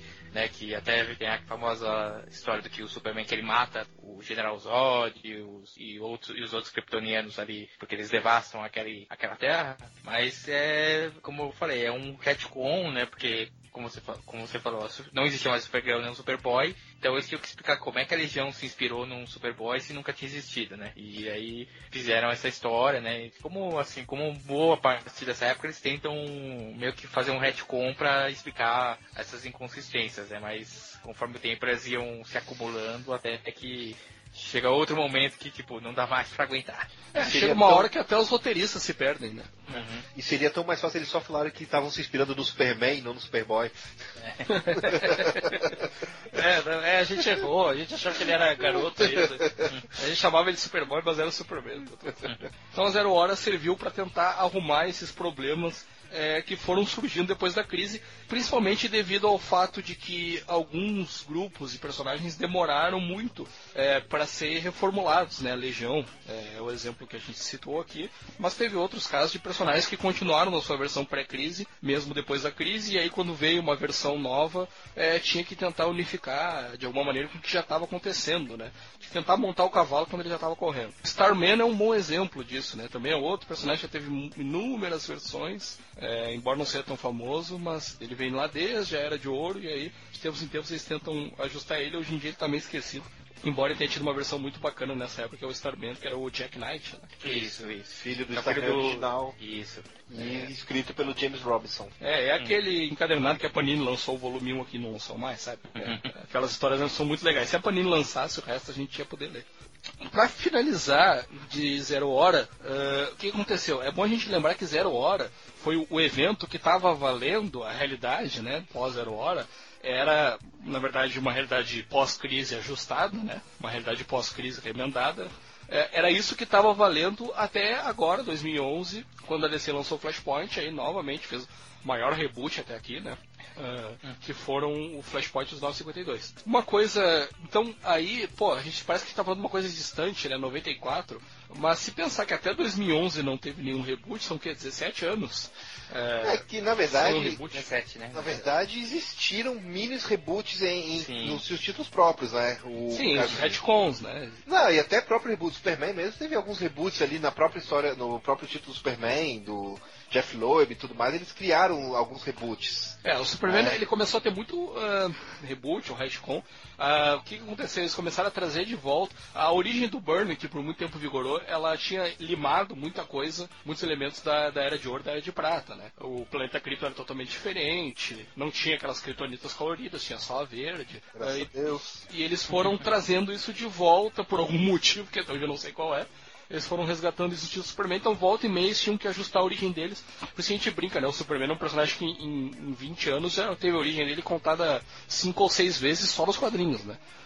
Sem contar outras mídias. E a DC, para tentar, antes uh, de Flashpoint, mais ou menos, um, não sei se 10, 8 anos antes, ela cria o conceito de hipertempo. Não sei se vocês lembram o que era isso. Sim. É uma coisa, é uma coisa parecida com o que o Grande Monstro está trabalhando agora, né? É, o hipertempo, na verdade, ele é uma. Ele vem exatamente dessa, de uma ideia do, se eu não me engano, do Wade e do, e do Morrison, assim, na época que eles eram os escritores digamos, principais ali na, na DC, né? Onde eles resolvem trazer a ideia do multiverso, só que como sendo é, aquele, é exatamente aquilo que você falou do Zero Hora, onde, ah, se você decide virar para a direita, vai criar uma nova linha temporal. Se você vira para a esquerda, cria outra. Se você seguir o reto, já surge outra. Então, onde tem infinitas possibilidades de linhas temporais. E ela surgiu logo depois do Reino do Amanhã, quando o Wade escreveu com com o Alex Ross. Ele escreve, o Wade foi chamado para escrever uma segunda série que era que era do, baseada no Reino do Amanhã com, com os personagens e ali acaba surgindo o conceito do hipertempo, onde alguns personagens voltam é, para proteger a, essas linhas temporais, onde é o quem fica ali como protegendo é o filho do Superman com a Mulher Maravilha. Sim, sim. É. É, e isso gera uma forma da DC tentar resgatar Uh, de volta e meia, quando a criatividade acaba, eles tentam trazer elementos que fizeram sucesso no passado uh, e não estavam mais valendo por causa do, dos reboots. Então já era uma ideia. E eu me lembro que na época era uma explicação muito sem vergonha que a DC dava era aquilo que tu nunca sabia ao certo qual era a linha temporal que estava acompanhando. Uhum. É, para não precisar explicar onde as coisas se encaixavam. Então daqui a pouco estava lendo uma história do Superman que acontecia tal coisa, mas lá na edição seguinte ele não estava valendo, mas aí porque o que tu leu estava noutra linha temporal, entendeu? É, na verdade o hipertempo eles voltam com, com o multiverso, só que eles deixam bem claro, ah, todas as histórias que vão estar acontecendo nas mensais são as histórias dessa linha temporal é, principal, né? A linha que está lá do zero hora e tudo mais.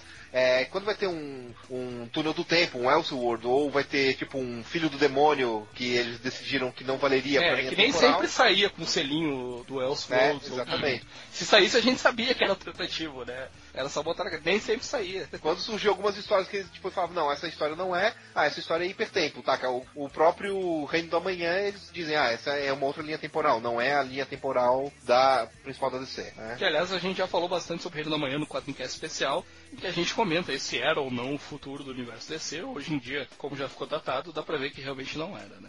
É, mas poderia ser, seria até bom se fosse. É, é. Bom, o hipertempo vigorou aí por uns uh, 10 anos, mas nunca fez muita diferença. Pelo menos eu nunca senti assim. Era mais como o Voltão explicou. Ah, saiu uma história lá especial, você não precisava encaixar ela na cronologia porque ela era especial, era hipertempo. Era mais um recurso deles para não precisar ficar dando satisfação.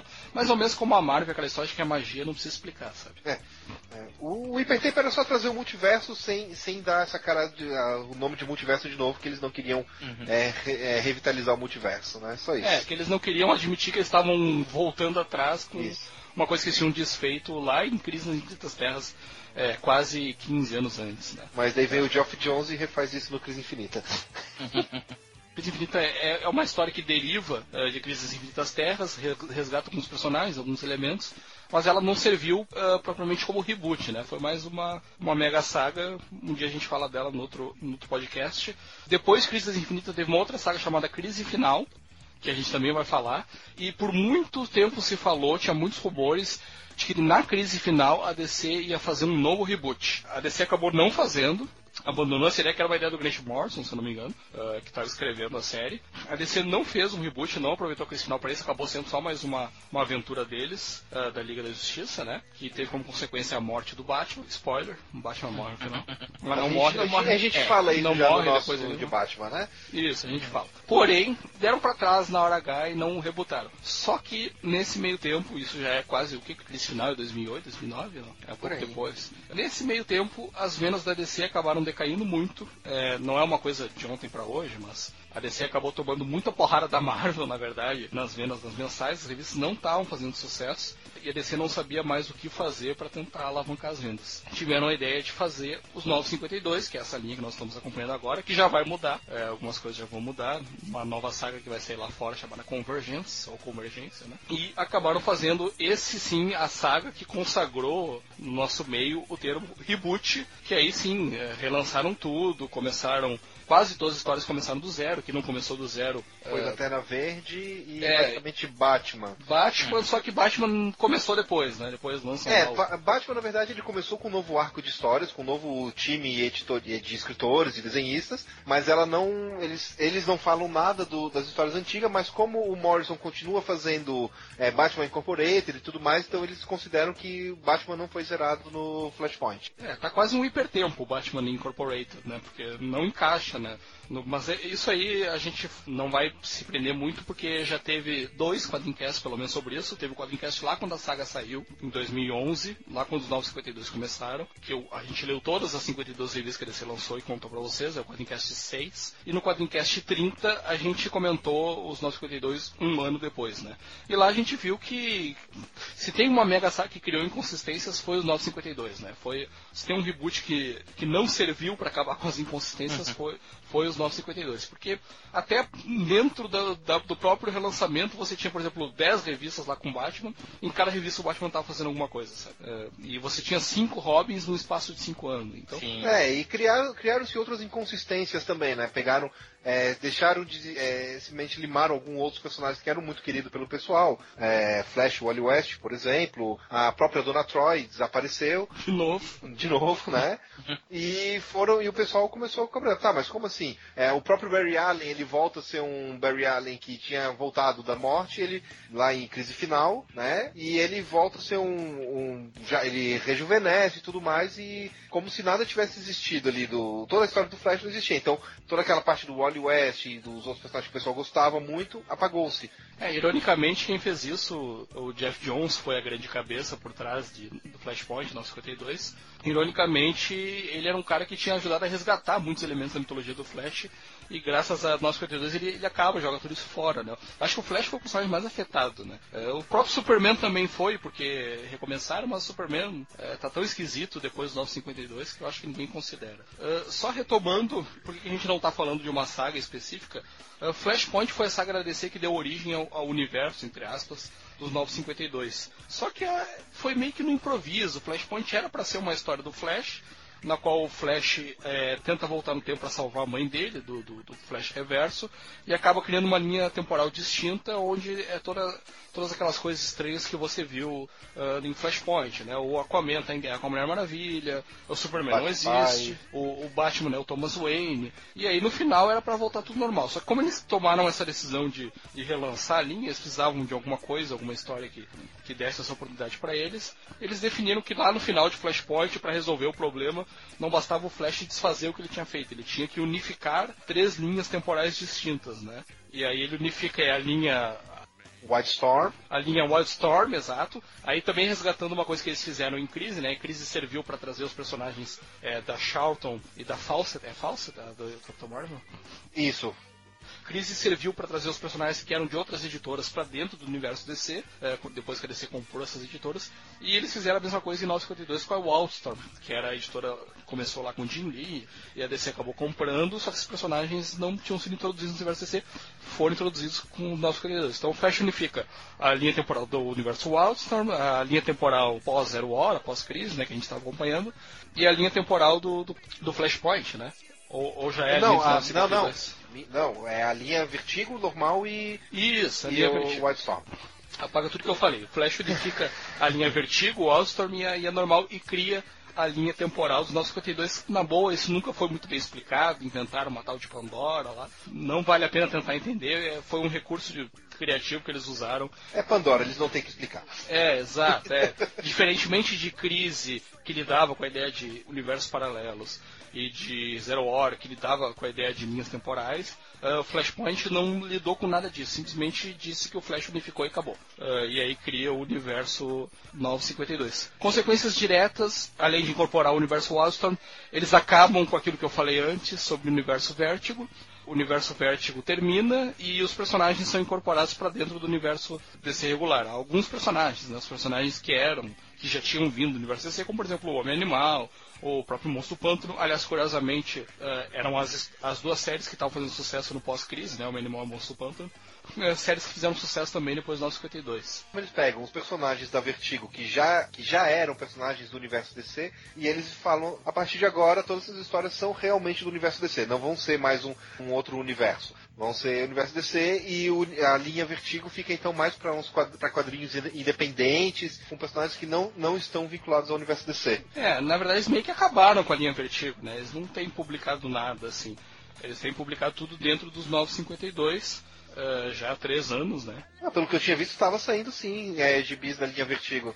Continuava saindo linha Vertigo, sem ser 952. Ah, o Luiz vai poder nos ajudar a resolver essa questão. Ainda, ainda existe a linha Vertigo, Luiz? Então, na verdade, assim, a, a linha existe, né? Ela, tipo, ela não, não tem mais aquela ligação, tipo, de pegar personagem é, da DC mesmo. Acho que ficou uma linha completamente autoral, né? Mas, por exemplo, você ainda tinha até pouco tempo Fábulas saindo, é, você tem... Day Tripper. É, Day- Day Tripper é uma, é, assim, não é uma série regular, assim, Ah. alguma coisa, mas, tipo, você tem Coffin Hill, é, que tá saindo lá, o, aquele Dead Boys Detectives lá, que pega aqueles menininhos que aparecem no, na, na, na- na história da morte lá do Sandman, o próprio Sandman voltou, né, mais pra frente. Então, na verdade, assim, continua sendo publicado, né, continua meio que isolado do, dos 952, mas não, é, não tem mais aqueles grandes títulos, né, que tinha, tipo, Hellblazer, é, acabou, né, porque agora foi... É, o grande exemplo é o Hellblazer, né? O John Constantine, que foi uma atitude muito incontroversa incorporada ao universo super-heroístico da DC. né? Uhum. Então o que eu falei estava certo, é, virou mais uma linha para quadrinhos autorais do que para personagens DC.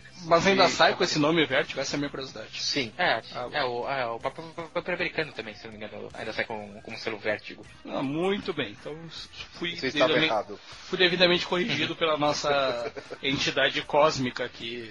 É, Valtão cósmico em tamanho e Luiz Caravelo cósmico em conhecimento. Ai, que burro, dá zero pra ele. Bom, a gente não vai se estender mais sobre os 952, é porque a gente já falou bastante sobre isso, né? Mas vale aqui, eu acho, a gente lembrar que a DC já tá preparando alguma coisa que especula-se que seja parecido com um reboot. Pra quem não sabe, o Grant Morrison tá capitaneando, não é bem uma mega saga, é mais uma, uma série, né, de, de novas revistas, cada um tá contando várias histórias através de várias minisséries, chamada Multiversity, Multiverso. É, não é bem multiverso, seria multiversidade, né? Isso, são é. one-shots, na verdade. Né? É, ah, são one shots, eu chegar no São minissérie. one-shot. É uma minissérie, são nove, são nove revistas, mas cada revista é, é um one-shot, tirando o Multiversity 1, que tem, é, começa com, a, com o número 1, e a última revista desses nove é a Multiversity 2. O resto são, são revistas com nomes diferentes, mas Tá querendo dizer que todos aqueles cliffhangers que ele deixou depois de cada revista, ele não vai continuar isso. ah, não sei porque ainda não li. É, espera chegar, espera chegar Multiverse 2 que ele deve resolver isso. né? É, deve. Passa a borracha lá e acabou tudo. É, o Grant Morrison já tá de novo trabalhando muito forte com esse conceito de, de multiverso. E especula-se que isso vai servir de base para uma saga chamada Convergence, Convergência, onde a DC vai finalmente estabelecer o que, que vale e o que, que não vale de antes e depois do 952. Ou seja, vai estabelecer que elementos pré-952 vão ser aproveitados a partir de agora nesse. É um novo reboot. É, mas Menos de cinco anos depois do, do reboot maciço que foi 952. É, o Convergência ele tá também muito, ele tá bebendo muito na Future's End, né, que é a revista semanal que eles estão que eles estão fazendo a DC, que mostra o que está acontecendo há cinco anos aqui do futuro com o universo DC, onde a Terra 1 e a Terra 2, a Terra 2 foi destruída, então os personagens da Terra 2 foram para a Terra 1, e ao mesmo tempo tem o Brainiac colecionando realidades, que parece que ser o Brainiac lá da Crise das Infinitas Terras ainda. Então tem tudo isso que vai gerar a convergência agora em março, se eu não me engano, né? Ou abril, uma coisa assim. É agora no começo desse ano. Mas aí tem todos os elementos para ser um reboot talvez mais bem planejado, mais bem pensado, ou não, né? É, o que, o que tá deixando entender é que eles vão pegar o que tá funcionando dos 952, o que funcionava do universo antigo e vão juntar e tentar fazer uma coisa nova. Até porque os 952, é, ele foi um reboot não muito bem planejado. Uma decisão lá no canetaço da DC, uma interferência foda da Warner, muito provavelmente, e uma coisa feio que, não quero dizer nas coxas, mas foi quase isso, né? Eles foram, ah, vamos lançar 52 revistas novas, vamos, e aí tudo que estava acontecendo, faz de conta que não estava acontecendo e vamos começar de novo. Uh, por quê? Porque o foco deles, eu acho que é, é, não, não era é, exclusividade dos outros a preocupação editorial. Eles também tinham preocupação com a questão das vendas, trazer novos leitores, evidente que sim. Mas eu acho que nenhum focou tanto quase que exclusivamente na questão das vendas, quanto os 952. Então, lançar, a proposta deles foi lançar o maior número de revistas possíveis, 52, é, para ver o que, que vingava, o que estava vendendo. As revistas foram lançadas inicialmente por seis meses, no máximo.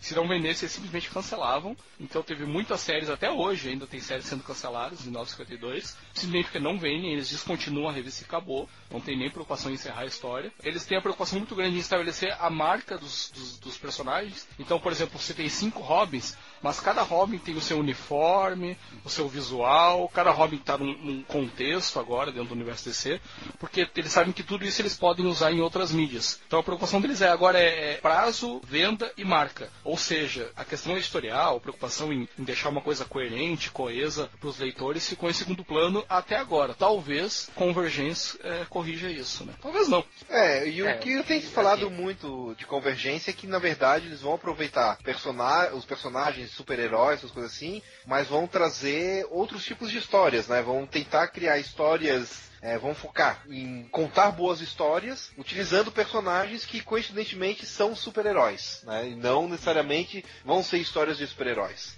Isso é um papinho para dizer muita coisa e não dizer nada, né?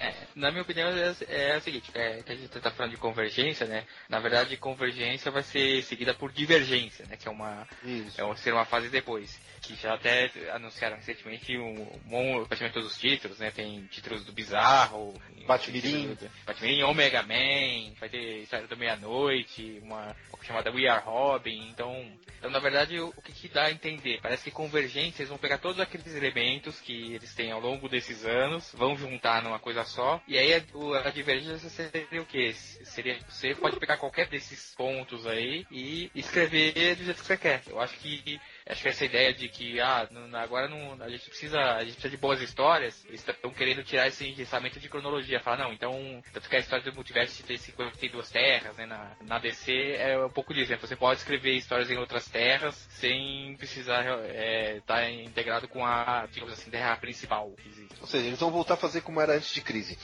É, mais ou menos isso, né? né e eu só conheço dois leitores para We Are Robin. que vai ser o Vitor e o Leandro. E vocês veem como a história é cíclica, né? A DC fez a crise para tentar resolver, gerou um monte de problema e está voltando agora é, com ideias, né? De publicar revistas como era justamente antes da crise, né? Revistas que se passam em mundos paralelos, cada um com o seu clima, cada um com a sua ideia, sem a preocupação de, de habitar um mesmo universo, né? Vamos ver, vamos, vamos esperar para ver. Eu, eu acho, sinceramente, eu acho legal isso, porque depois de tantos anos lendo quadrinhos, eu quero ler coisa boa. Não interessa se é cronológico, se é cânone, se não é. Eu quero ler coisa legal, cara. Escreve uma história legal que eu vou ler. Não precisa fazer sentido com tudo, todo o resto que eu já li até então, é, desde que não descaracterize o personagem, né? Não vai também virar o personagem 180 graus. Eu vou dizer, o, e o velho, quando ouvir isso, vai querer me matar, mas eu acho que a DC, tanto a DC quanto Marvel, quanto qualquer outra editora, tinha que fazer o que o Maurício de Souza e o Matt Groening fazem com Turma da Mônica e o Simpson. Foda-se a cronologia, eles estão sempre contando as histórias, algumas vão valer, outras não vão valer e pronto, foda-se. É, e às vezes eles contam a mesma história. Né? Exatamente, né? Sim. Como todo ano tem aniversário de 7 anos da Mônica. velho é o nosso querido Carlos Vinícius Marins, membro da quadrinha, que é muito, olha, acredite em mim quando eu digo, muito preocupado com essa questão de cronologia, de valer, muito encaixar chato. tudo certinho. ele, já é, ele já é uma raça em extinção, coitado. É. Ele é irmão mais velho do Galactus. Bom, é, para encerrar esse bloco uh, sobre a DC, a rainha dos reboots, né? Ou pelo menos será que é só ela?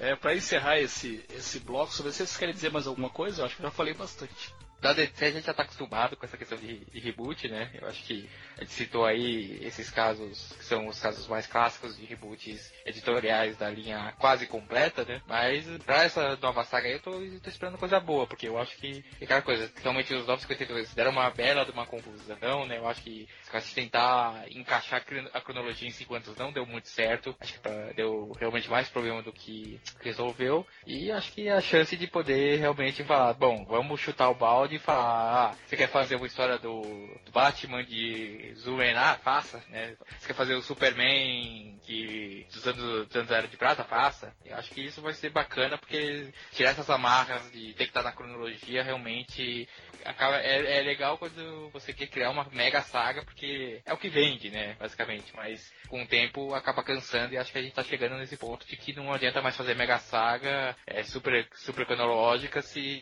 realmente você não consegue contar uma boa história. É, eu acho que eu tô torcendo muito para que dê certo essa convergência e divergência. Tô torcendo muito para poder ler as histórias do Bizarro, adoro Bizarro, então quero que venha logo. Né? E eu acho que, apesar de, boa, de ter sido uma boa, uma boa intenção da DC, da Warner, whatever, fazer os Novos 52, a forma como ela foi executada veio de forma problemática, porque apesar deles rebutarem, eles tentaram, ah, vamos criar um período de tempo onde foi feito tudo isso, ou seja, que foi esse negócio de cinco anos, e ah, tinha muita coisa ali que, que não caberia em cinco anos. A própria história do Batman não caberia em cinco anos, e eles têm, e eles com os nossos contadores falaram que o Superman ia ser o, o primeiro herói de novo, as coisas assim, só que o Batman já estava atuando há muito mais tempo. Começando agora o nosso segundo bloco desse podcast especial de reboots, é, vamos falar dela, né? Ela que adorava atacar pedra na DC, dizendo que não precisava fazer reboot para contar as mesmas histórias há 50 anos, né? A Marvel, amigos. Mas reboot na Marvel, existe, existe isso, Luiz? É, assim, no, vamos dizer assim, no nível da DC de alterar toda a linha, a linha editorial, em tese não existiu, mas que já existiram uns reboots assim meio que disfarçados, não é bem reboot, mas é na verdade, né? Já existiram sim. É, bom, a Marvel, é, assim como a DC começou a sua era moderna, a partir da Era de Prata, lá no final dos anos 50 e de 60, a Marvel também começou, a Marvel a publicar histórias de terror, sim, mas enfim, ela começou a fazer sucesso com os heróis que vieram a partir dos anos 60, dos anos 60. É Homem-Aranha, Quarteto Fantástico, X-Men, Vingadores, todos esses que você conhece. Ela passou aí pelo menos é, 50 anos contando histórias desses caras, sem nunca ter feito propriamente um reboot, mas fazia muito retcon, né? Sim, sim. É. O próprio Capitão América é um, é um baita retcon, né? Isso, é, o Capitão América, pra quem não sabe, ele é um personagem dos anos 40, da Segunda Guerra Mundial. É, quando a Segunda Guerra Mundial acabou, a Marvel continuou publicando histórias do Capitão América durante os anos 50. E aí lá nos anos 60 eles resolveram que os Vingadores estavam resgatando o Capitão América que tinha ficado congelado, mas e aquele Capitão América dos anos 50? Aí tiveram que fazer um baita retcon lá para dizer que era um outro cara que assumiu a roupa, enfim. Mas enfim, é, só para resumir, a Marvel fazia assim muito retcon nessas histórias. X-Men que o diga, é, né? X-Men que o diga, X-Men aí sempre sofreu vários retcons é, para tentar acomodar, mas ela não sofria tanto desse problema de inconsistências cronológicas que a DC sofria, até porque ela nunca caiu nessa armadilha de ficar abrindo terra paralela para tudo que é lado. Né? Uh, porém, a Marvel sofria de outro problema que a DC também sofria, que é as baixas, as baixas vendas. De tempos em tempos, todas as grandes editoras têm que lidar com isso. As vendas estão caindo, cada vez caindo mais, as histórias estão ficando desgastadas, tem que dar um jeito de tentar renovar. É, a gente precisa explicar também que isso aí foi dos anos 90 e nos anos 90 nós tivemos o surgimento da Image.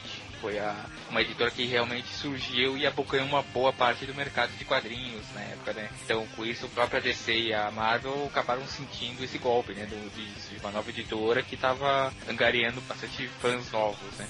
É, a Image surge no início dos anos 90 com uma proposta bem diferente de Marvel e DC. Uh, aqueles famosos quadrinhos massa velhos, anos 90, personagens musculosos, de trabuco na mão, dando tiro, histórias mais violentas, mais agressivas e, entre aspas, mais modernas, que tava fazendo sucesso. E é como o Luiz falou, tava tirando o Venom da Marvel. A Marvel entra numa crise financeira foda por causa disso, e para tentar conter isso, ela cria, taranã, rufem os tambores, a linha Heróis Renascem, em 1996. Então aí depois da Zero Hora, a gente tem o primeiro reboot, ou pelo menos o primeiro relançamento de linha de revistas da Marvel. O que, que eram os heróis renascem? Não vamos falar da história. Calma, calma. Segura aí na cadeira. A gente não vai falar das, das revistas agora. Ainda. Uh, ainda. A gente vai fazer um grande sagas, mas só quando a situação do Brasil melhorar, porque a vida tá muito difícil para ficar lendo heróis renascem. Tem que deixar a vida melhorar um pouquinho, ficar mais light. Basicamente, acontece uma saga no universo Marvel chamada Massacre Marvel, em que um vilão dos X-Men lá que tinha os poderes do Nate Era um personagem mega poderoso da Marvel que vinha lá das histórias do Cable, ou não vinha, sei lá. Ele tinha também os poderes telepáticos do professor Xavier.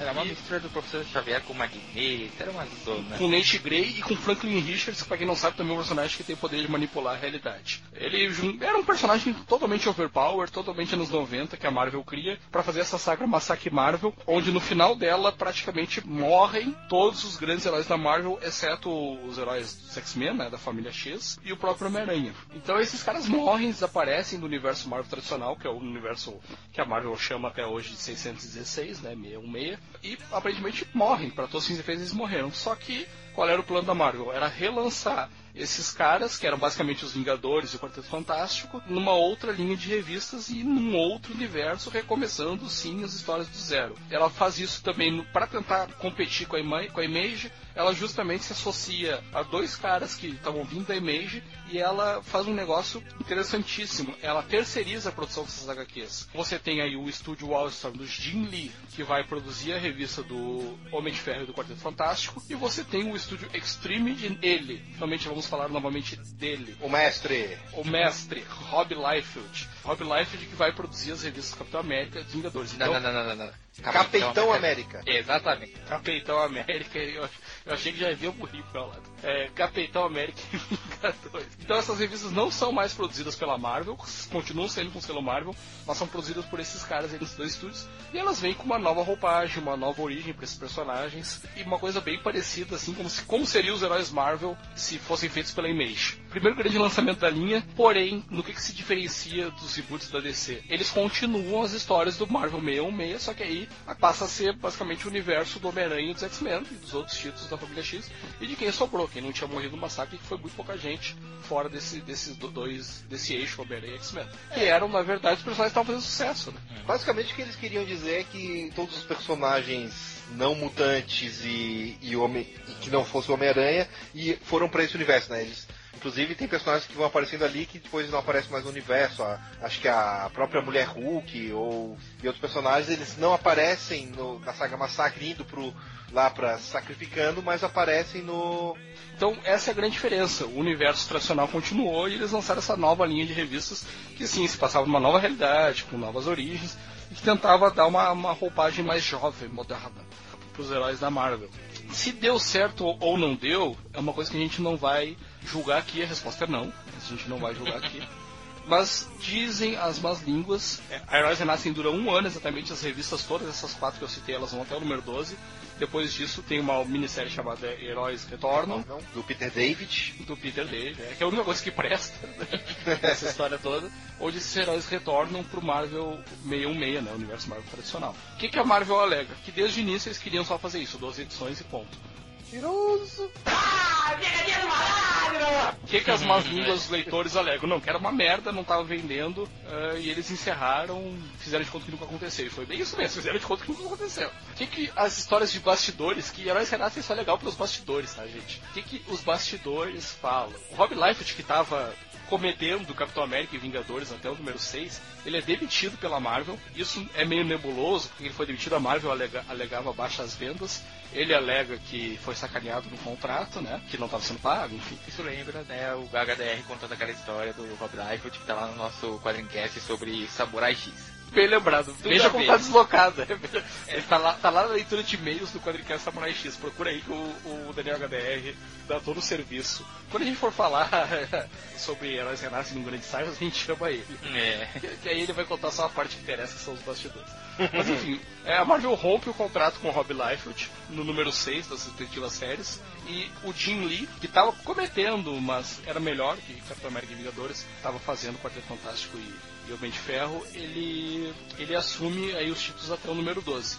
Era um contrato de provavelmente com validade de um ano, podendo ser renovado depois de um ano. Jim Lee diz que a Marvel queria renovar com ele, queria continuar a série, mas ele não quis porque uma das exigências é que ele ia ter que desenhar um, um dos títulos que ele estava produzindo através do estúdio dele. Ah, e que por isso eles acabaram rompendo o contrato. E aí a Marvel, sem o Jim Lee, sem o Rob Liefeld, não tinha o que fazer como manter Heróis Renascem, que era uma produção terceirizada, e acaba retornando esses heróis pro universo 616. Então assim, será que se Heróis Renascem tivesse dado certo, será que tivesse vendido bem, ou será que se não tivesse tido esse problema eh, contratual, será que a Marvel teria continuado até hoje? Será que ela teria absorvido introduzir os heróis do Marvel 66 na linha das Renasce, será que isso era realmente uh, para ser um, um, reboot ou era só para ser uma coisa que a Marvel fez para tentar apagar as contas? Ah, eu tenho uma resposta bem fácil para essa questão aí. É só pensar alguns anos depois da linha Ultimate. Isso, que é o nosso próximo tópico, muito bem lembrado. O que que foi a linha Ultimate? Como os heróis renascem por um motivo ou por outro não deu certo, os heróis retornaram. E aí só para encerrar essa parte do, do bloco, eu só quero lembrar que Heróis Renascem saiu aqui no Brasil, em 12 números de cada uma das revistas bem como estava saindo nos Estados Unidos, com números Renasce, uma nova revista. Teve até pacote de assinatura da Abril. Isso, que era uma puta sacanagem porque não avisaram que ia só durar 12 edições e eles já sabiam. Claro que falavam. Já, Falavam? já, sim, já sabiam que ia ser só 12 números, sim. Ah, tô difamando a Abril aqui sem razão. Abril não me processa porque o Voltou me corrigiu. É, eu que não sabia, então. Mas eu não assinei também, eu comprava na banca. Heróis Renascem não acabou não deixando nenhuma marca no universo Marvel, porque basicamente não aconteceu nada de muito importante no universo Marvel tradicional enquanto eles estavam fora, a não ser o surgimento dos Thunderbolts, que é a única coisa que realmente prestou naquela época, que era um grupo que surgia para preencher o vazio deixado pelos Vingadores, e depois teve aquele plot twist, que eram vilões, etc. Então é uma saga, os heróis não lembram é, que eles foram para esse universo, heróis renascem, depois eles explicam na minissérie Heróis Retornam que quem criou o universo Heróis Renascem foi o Franklin Richards e mandou os heróis lá para salvar eles do massacre, mas enfim, isso tudo é retcon também. Então assim, não deixou muito legado, a não ser a ideia. A ideia, como o Luiz falou, continuou lá na mente da Marvel. E em 2000, a Marvel lança a linha Ultimate. Ultimate Marvel que é bem diferente de Heróis Renascem, e o Voltão vai explicar por quê. É, primeiro para começar, eles resolveram não, não separar os personagens que estão fazendo sucesso dos que não estão fazendo sucesso, os que vendem dos que não vendem, e sim é, criar uma nova realidade para o pessoal novo, livre das amarras cronológicas. Então começar do zero com personagens, sem ao mesmo tempo apagar os personagens que existiam no meio meio. Então começou com o Ultimate Homem-Aranha, né? Eles criaram uma nova realidade para ele, pegaram e trouxeram um garoto de 15 anos novamente e começaram a contar do zero a história dele. Claro, muitas vezes repassando por histórias clássicas, mas dando essa nova versão dentro do universo. E isso sem apagar o que já estava acontecendo no Homem-Aranha, né? O Homem-Aranha continuou saindo normalmente no universo Marvel e saía também o Homem-Aranha no universo Ultimate. Eram coisas que corriam separados. Exatamente. Foi a oficialização do multiverso Marvel, né? É, exato. Não, a oficialização só viria depois, eu já falo sobre isso. Que a Marvel finalmente admitiu que era um multiverso. É, depois veio a linha do Ultimate X-Men. Ultimate Homem-Aranha, a gente não comentou, mas era escrito, foi escrito até agora uh, pelo Brian Michael Bendis, com desenhos do Mark Bagley. Eles bateram recordes de equipe criativa, maior tempo produzindo um título solo. E de um título com o maior número de revistas mal desenhadas. Fãs de Mark Bagley perdemos agora. Depois veio o Ultimate X-Men, do Mark Miller, que fez um razoável sucesso na época também. O Ultimate Homem-Aranha fez sucesso e continuou meio que aos tanques e barrancos fazendo sucesso. Até inclusive a gente já fala sobre ele com o surgimento do Miles Morales. Veio o Marvel Team Up, que era a revista, aquela famosa revista que o Homem-Aranha se unia com outros heróis. Eles usavam esse título para apresentar personagens e aí começaram a apresentar. Apresentaram uma versão do Nick Fury, que era muito parecida com o Nick Fury Marvel 66, ou seja, não era o Samuel Jackson. Era, Nick, é, era um Nick Fury branco, de tapa-olho, metido a James Bond, era bem diferente do que depois viria a ser apresentado na revista que essa sim foi o grande sucesso deles, que foi ter Ultimates. Mas o Nick Fury Negão já tinha aparecido em Ultimate X-Men. Sim, ele vai aparecer depois, né? É, mas tem essa revista Marvel Teen Up, que é logo o começo, sim, sim. é o Nick Fury branco.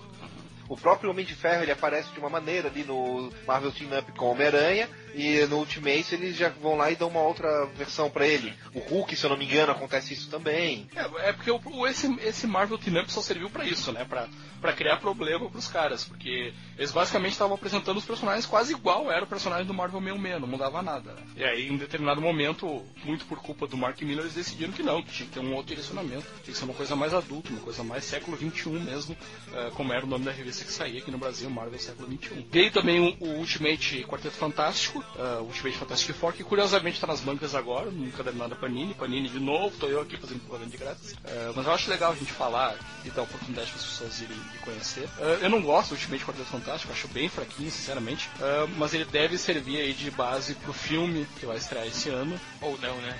Ou não, né? Mas é um Quarteto Fantástico mais jovem, é bem diferente do Quarteto Fantástico que tinha no universo tradicional. Lembrando que a origem do Homem-Aranha no universo Ultimate é a origem que serviu de base pros filmes filmes e pro Homem-Aranha em outras mídias, porque tava fazendo sucesso. Então, essa origem do Homem-Aranha já não era mais uma aranha radioativa, era uma aranha geneticamente alterada. Ela acabou meio que sendo a origem oficial, entre aspas, É. do Homem-Aranha. Basicamente, a origem do Homem-Aranha não muda, né? Eles, eu acho que a única mudança mesmo. Não, mudam detalhes, né? É, exatamente, é. É, ele sai dessa era radioativa para alguma coisa geneticamente modificada, tentando trazer os dias de hoje, e sendo que a, e a única, acho que o forte dessa nova versão dele é que essa aranha geneticamente modificada ela era da Oscorp, né, do inimigo dele que era o Duende Verde. Isso, e todo mundo vai lembrar que é o que a Sony tava fazendo, tava, porque já revelaram, ah, um dia antes da gente gravar esse podcast, a Sony revelou que vai sim botar o Homem-Aranha de novo, dessa vez em parceria com a Marvel Studios, né? É, mas é essa origem aí do Ultimate que a Sony tava fazendo com a, com a série de filmes Amazing, né? Amazing Spider-Man. E a mesma coisa aconteceu com, provavelmente a mesma coisa deve acontecer com o Fantástico, mas principalmente aconteceu muito forte com o Ultimates. Ultimates era a versão dos Vingadores desse universo, mas pra mostrar que era diferente, não tinha nem o mesmo nome, era Ultimates, não era Avengers. Aqui ficou Supremos aqui no Brasil. Do Mark Miller, acho que é uma das poucas coisas que eu gosto realmente do Mark Miller, embora não goste tanto assim, tem coisas que eu torço o nariz. É, mas é, fez muito sucesso, pelo menos até o volume 2. É só, o vo- só existe volume 2, tá? Não existe É, é, volume tem um dois. volume. Eles não.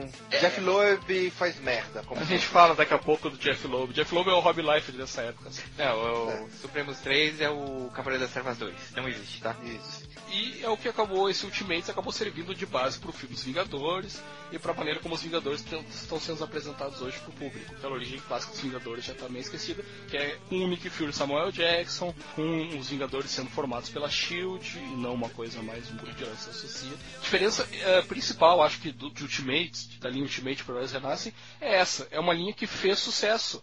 Deu certo. Se não deu certo o tempo todo, por muitos anos eram as revistas mais vendidas da Marvel, as revistas da linha Ultimate. É, e cai nesse, naquele ponto que você falou no começo, vocês teriam começado a pegar outros heróis de 616 pra jogar no, no da Nascem, foi exatamente o que eles fizeram no Ultimates, né? Começaram a criar alguns núcleos e começaram a botar mais personagens, né? Então você via lá, surgia, sei lá, o Ultimate, os Ultimates, aí depois surgiu o Ultimate Quarteto Fantástico, aí surgiam, sei lá, eh, versões do Ultimate de vários X-Men. Então acho que, tipo, você falou, se tivesse feito sucesso, Heróis Renascem, hoje em dia a gente teria, estaria tendo Heróis Renascem até hoje. E foi isso que por muitos anos se especulou, que a linha Ultimate fazia tanto sucesso que se especulava que a Marvel ia acabar com seu universo 616. Nunca tiveram coragem para fazer isso, provavelmente porque as vendas do, do universo 616 não eram assim tão ruins e as vendas do universo Ultimate já não andavam tão boas. Ah, tanto que um- pouco depois que começou a série, 5, 6 anos depois, os principais times criativos, né, que eram o Brian Michael Bendis e o Mark Miller, eh, saíram e eles acabam entregando a linha Ultimate na mão de um cara que já fez coisa boa, mas já fez muito mais coisa ruim do que boa, que é o Jeff Loeb. E aí o Jeff Loeb comete um terceiro volume de Ultimates que é horroroso, e ele comete uma coisa para tentar dar uma revitalizada, uma enxugada na linha, que se chamou Ultimato. O Ultimato foi uma mega saga que o Jeff Loeb criou para o universo Ultimate, onde ele basicamente matava metade dos heróis da- da- do universo Ultimate da Marvel para tentar recomeçar a partir daí. E a saga é horrorosa, tem coisas bizarras, como por exemplo o Blob comendo, comendo no sentido Alimentício. alimentício. A Vespa é horrorosa, essa saga é muito ruim. Com um agravante. Ele matou tanta gente nessa saga e eles não podiam trazer de volta, porque tinha uma regra muito bem estabelecida no universo Ultimate, que diferentemente do universo Marvel, morreu, fica morto, não volta. Então Jeff Lobb se livra de um monte de personagens que daqui a pouco podiam servir para alguma coisa, mas ele matou para causar impacto e, e eles não conseguiam usar. É, não deu certo, a linha Ultimate patinou por muito tempo, até recentemente quando o Brian Michael Bendis decide matar o Peter Parker, então ele mata o Ultimate Spider-Man, introduz o Miles Morales e aí a linha acaba tendo um relativo sucesso de novo com esse personagem Miles Morales no lugar do, do Homem-Aranha no universo Ultimate. Só que não tá fazendo tanto sucesso assim. Enquanto isso o Homem-Aranha ainda tá vendendo, o Homem-Aranha vende, né? E o Marvel 66 tá saindo. Eles nunca botaram em prática esse plano de. Se é que existia um plano, muito provavelmente existiu, né? Todo mundo sempre especulou sobre isso. De cancelar a linha tradicional e manter em vigor a linha Ultimate. E honestamente, eu acho que eles perderam foi o timing. Eu acho que eles tinham que ter feito isso antes, quando o universo Ultimate estava no auge. Eles demoraram muito pra fazer e chegou numa hora que não valia mais a pena fazer. Mas eu acho que se eles fossem fazer isso, ia acontecer o mesmo que acontece com com a DC quando acontece, por exemplo, 952, umas coisas assim. O pessoal ia, o pessoal não ia curtir isso, ia começar a xingar muito no Twitter, ia, ia ter, ia ter, ia ser desgostoso pro, pro, pro público, sabe? É, também foi um pouco de medo do público, eu creio, né? Como lidar com essa reação? Simplesmente cancelar o universo? Exato. E eu acho que a saída que eles acabaram dando pro universo Ultimate né, nas últimas é, principalmente depois de é, volume 3 do da, né, ou, ou Ultimate volume que eu não ouso dizer qual, é, de transformar mais em um tubo de ensaio e brincar de, de transformar realmente aquele o universo é seja matando personagens icônicos, como foi a, matar a Vespa, matar o gigante, e depois ir botar uma é, onda de destruição matando mais da metade dos personagens e começando sempre é, uma nova versão desse universo, quer dizer, uma nova versão não, é, reconstruindo esse universo aos poucos, com os personagens que vão sobrevivendo e tentando criar novas histórias com isso, eu acho que também foi interessante, porque ele acaba dando uma nova visão desse universo que realmente vai diferenciar o, o do universo 616. O que por mais multiverso que tenha na DC Comics, por exemplo, é, eles acabaram acabavam sempre ficando muito parecido uma, um universo com o outro. E aqui não, eles vão mostrando. O multiverso, ele é assim, ele é para ser, é para ter destruição. O personagem que vai morrer, vai morrer mesmo, não. Enquanto no meio meio eles estão lá mantendo lá os personagens do jeito que o pessoal gosta. E só para retomar, antes da gente é, sair do, tópico Universo Ultimate, a Marvel nunca admitiu que era uma realidade alternativa. Ela simplesmente disse que era uma, uma outra linha de revistas. Os personagens do Universo Ultimate não se encontravam, os personagens do Universo Marvel não tomavam conhecimento. Uma, uma realidade seguia sem saber da outra. Isso acaba sendo afastado com um especial escrito pelo Brian Michael Bendis, o Spider-Man, né, no plural, o Homens-Aranha, que também já saiu aqui, onde o Peter Parker vai para o universo Ultimate uh, e depois o Miles Morales vem para o universo 66. A partir dessa história se estabelecem que sim, o universo Ultimate é uma dimensão paralela, é um multiverso Marvel, como, como o Voltão tinha falado. E também no final da Era de Ultron, a saga que dá nome ao filme, embora não tenha nada a ver com o filme, a não ser o fato que o Ultron é o antagonista, que é uma saga horrorosa, por sinal. É, no final da Era de Ultron, o Galactus, sei lá por que motivo, vai pro universo Ultimate, porque o Galactus do universo Ultimate era bem diferente, né? O Galactus tradicional vai pro universo Ultimate, então começa essa história de personagem cruzar a barreira multidimensional. É, o que acontece? No final da Era de Ultron, fica estipulado que tem, com tanto esquema de viagem no tempo que a Marvel acaba fazendo, linha, as linhas do tempo acabam ficando fragilizadas e acabam criando rupturas na linha do tempo. É, eu já vi isso na sexta temporada de Doctor Who, se eu não me engano, inclusive. né? Mas, e daí nessa fissura que acontece, uma dessas fissuras abre um, uma fissura entre o universo 616 e o universo Ultimate, onde o Galactus acaba passando, arrombando mais ainda mais essa fissura, passa pro, e passa pro multiverso, onde ele vai se desenvolver e virar um Mega Galactus, é, se juntando lá com o Galactus da, do multiverso, inclusive. É, então eles começam a mostrar que essas falhas temporais estão acabando juntando isso e acho que pode ser que vai ser utilizado para guerras secretas ou não, sei lá. Isso, que é o último tópico da nossa pauta de hoje. O reboot da Marvel, que é o que motivou esse. Curiosamente coincidiu com, com o anúncio de Convergência, mas foi anunciado um pouco antes, motivou a gravação desse quadrincast, o verdadeiro, o primeiro reboot é, relançando as revistas da Marvel, unificando elementos de dimensões paralelas, que é Guerras Secretas. É, a Marvel ainda não explicou muito bem o que, que, vai acontecer agora em 2015, mas ela disse o seguinte: olha, várias versões alternativas dos personagens vão brigar. Quem sobreviver passa a ser o, a parte integrante do universo 616. É a Marvel fazendo a homenagem dela para a Crise das Infinitas Terras, né? Que está comemorando não sei quantos anos agora em março, né? É, os detratores vão sempre dizer que sim, que a Marvel está copiando Crise das Infinitas Terras. Ela está homenageando. Eu acho que ela vai fazer isso, não só por uma questão de vendas, como sempre, não só por uma questão de relançar linha lançar número 1, um, mas eu tenho as minhas opiniões sobre que ela está fazendo isso, editorialmente falando. É, primeiro, eu acho que ela quer trazer coisas que fizeram sucesso, não só no universo Ultimate, como agora na, nessa história recente do Homem-Aranha Spider-Verse, uh, universo, não sei como é que vai ficar aqui, universo Aranha, que pra quem não sabe fez muito sucesso uma versão da Gwen Stacy em que ela é a Garota Aranha, Spider-Man, eles mesmos chamam, isso, né? Spider-Man. Fez tanto sucesso em que ela até vai ganhar revista própria. E o Miles Morales, que também é uma versão do Homem-Aranha, tá fazendo sucesso. Então eu acho que essa é uma maneira de simplesmente se livrar do que não tá, não tá mais fazendo sucesso, tanto no universo Marvel tradicional quanto no universo Ultimate, e incorporar esses caras pro Homem-Aranha começar a interagir com o Miles Morales, sei lá se ele vai virar Spider-Boy, uh, com a, com a Spider-Gwen, a Gwen Stacy de novo. A Gwen Stacy eu acho que é certa, porque eles já disseram que se quisessem ressuscitar a Gwen Stacy seria o momento ideal. Então eles vão fazer isso. Vai ser uma Gwen Stacy mais jovem, eu acho que vai ser essa Spider-Gwen. E eu acho que o Miles também é certo, porque é um personagem muito forte que eles têm. Até pela questão racial, ele é um personagem com muito apelo ao público, né?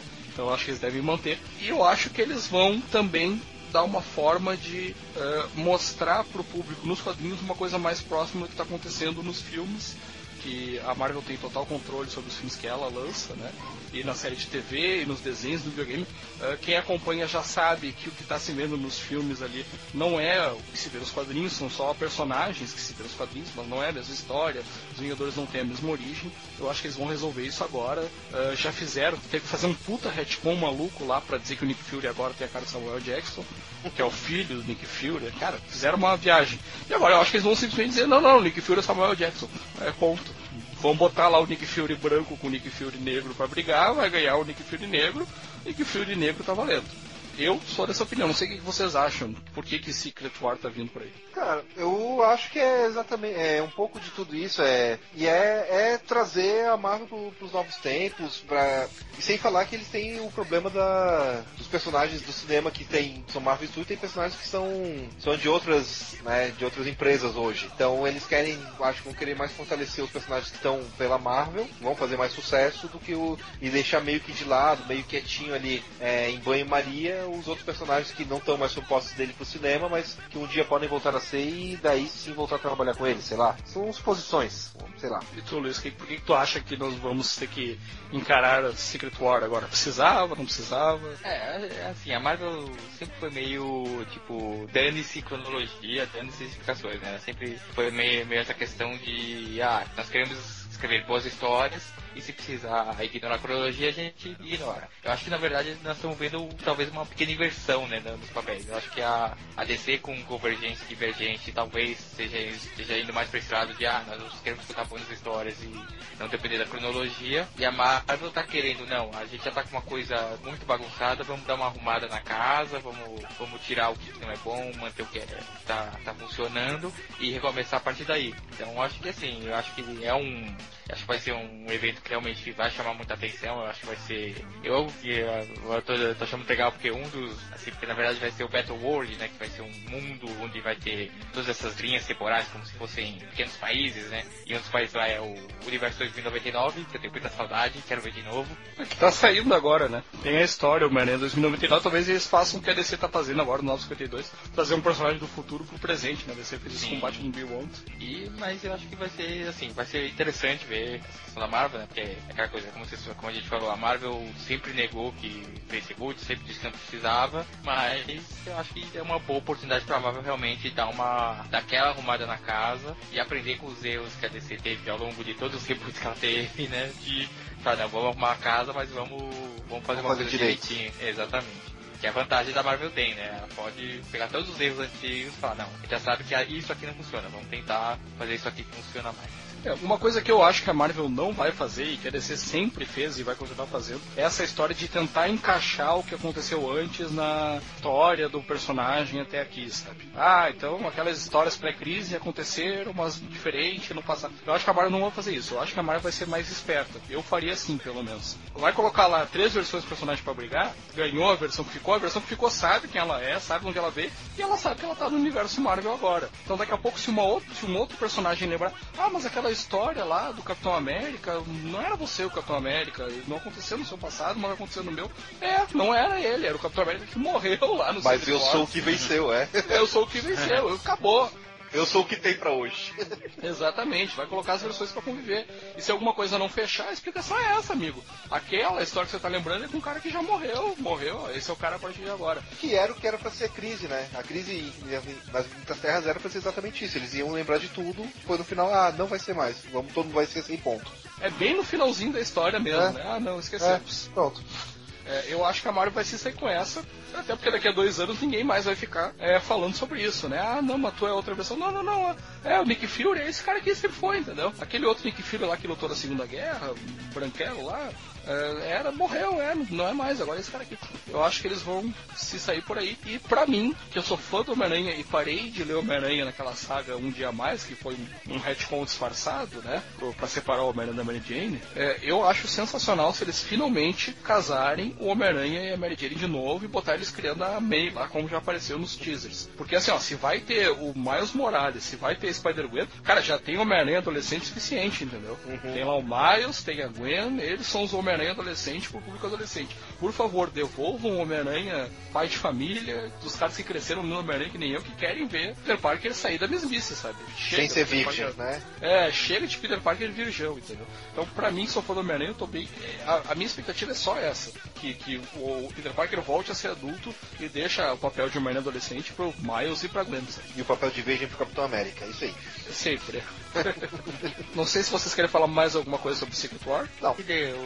Uma coisa legal de Secret War, né, tipo, vai botar o link do post, é o, é o mapinha né, que tem do, do Battle World, que lá no site da Marvel você pode ir acompanhando e eles vão revelando cada, cada país, país o que, que é, né? Então, tipo, você tem o país, né? isso, tem o país onde é o, é o Tron que domina, você tem o país do Howard e o Vato, né? Pra, tem da Era do Apocalipse, né? Sim, tem do 2099, tendo, tendo o Old Man Logan também, e da, então, e do Dias do Futuro Esquecido, então tem bastante coisa legal lá, acho que estão pegando todas essas linhas alternativas mesmo e, e botando ali pra você, até pra você relembrar, né, das coisas que aconteceram no universo Marvel. É, bacana. Bom, gente, então é isso. Esse foi o nosso quadrincast. Como eu avisei no começo, a nossa ideia não é esgotar as sagas que a gente comentou. Nossa ideia é só usar elas como exemplo do, do tema, né? Ou seja, não se, se esperem, sim, nós podemos ainda fazer um quadrincast de grandes sagas de todas essas que nós falamos, exceto as que nós já fizemos, né? Os 950 e a crise. Então, todos vocês que estão aí clamando, eu não sei por que motivo o nosso público clama por isso, mas nosso público clama por um quadrincast Heróis Renasce. Eu prometo, me comprometo com vocês ainda, haverá um quadrincast Heróis Renasce. Mas já disse, a economia tem que melhorar. A economia tem que melhorar. A economia estando ruim, eu fico muito mal-humorado, eu não vou ler Heróis Renasce. Eu preciso de coisas que me alegrem. Deixa o Grêmio ganhar o Campeonato Brasileiro esse ano. Vou fazer essa promessa aqui no podcast. Se o Grêmio for campeão esse ano, se o Grêmio for campeão de qualquer título em nível nacional esse ano, eu leio todo Heróis Renascem para gravar um quadrincast. Deixa aqui minha promessa. É isso, gente. Mande a sua opinião, comente sobre o assunto, não comente. Diga o que mais você quer que a gente grave. A lei de Heróis Renascem, já entendemos que vocês querem Heróis Renascem. Não sei porquê, de novo, repito, vocês deveriam procurar tratamento para isso. Uh, mas deixa a sua opinião no nosso meio de contato. Luiz, o nosso e-mail. quadricast.quadrim.com.br Valtão, o nosso Facebook. É barra quadricast. E o nosso Twitter é arroba quadrim, com M no final. E o nosso Instagram, lembrando que a gente cobre aí todos os eventos bacanas para você, no Instagram é arroba quadrincast. É isso, gente. Obrigado a todos. Desculpa qualquer coisa. Fui.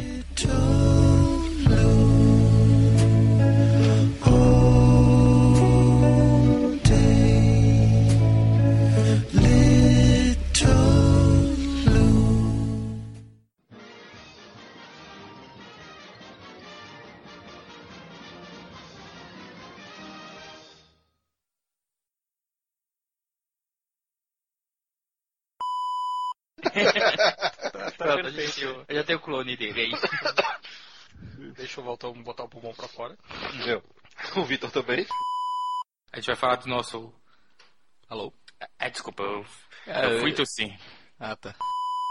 E aí a Supergirl, então eles aproveitaram, zeraram tudo que tinha acontecido com a Supergirl e o George Pérez é, recontou. Com a Mulher Maravilha. Com a Mulher Maravilha. Putz, Supergirl, eu falei Supergirl dez vezes, né?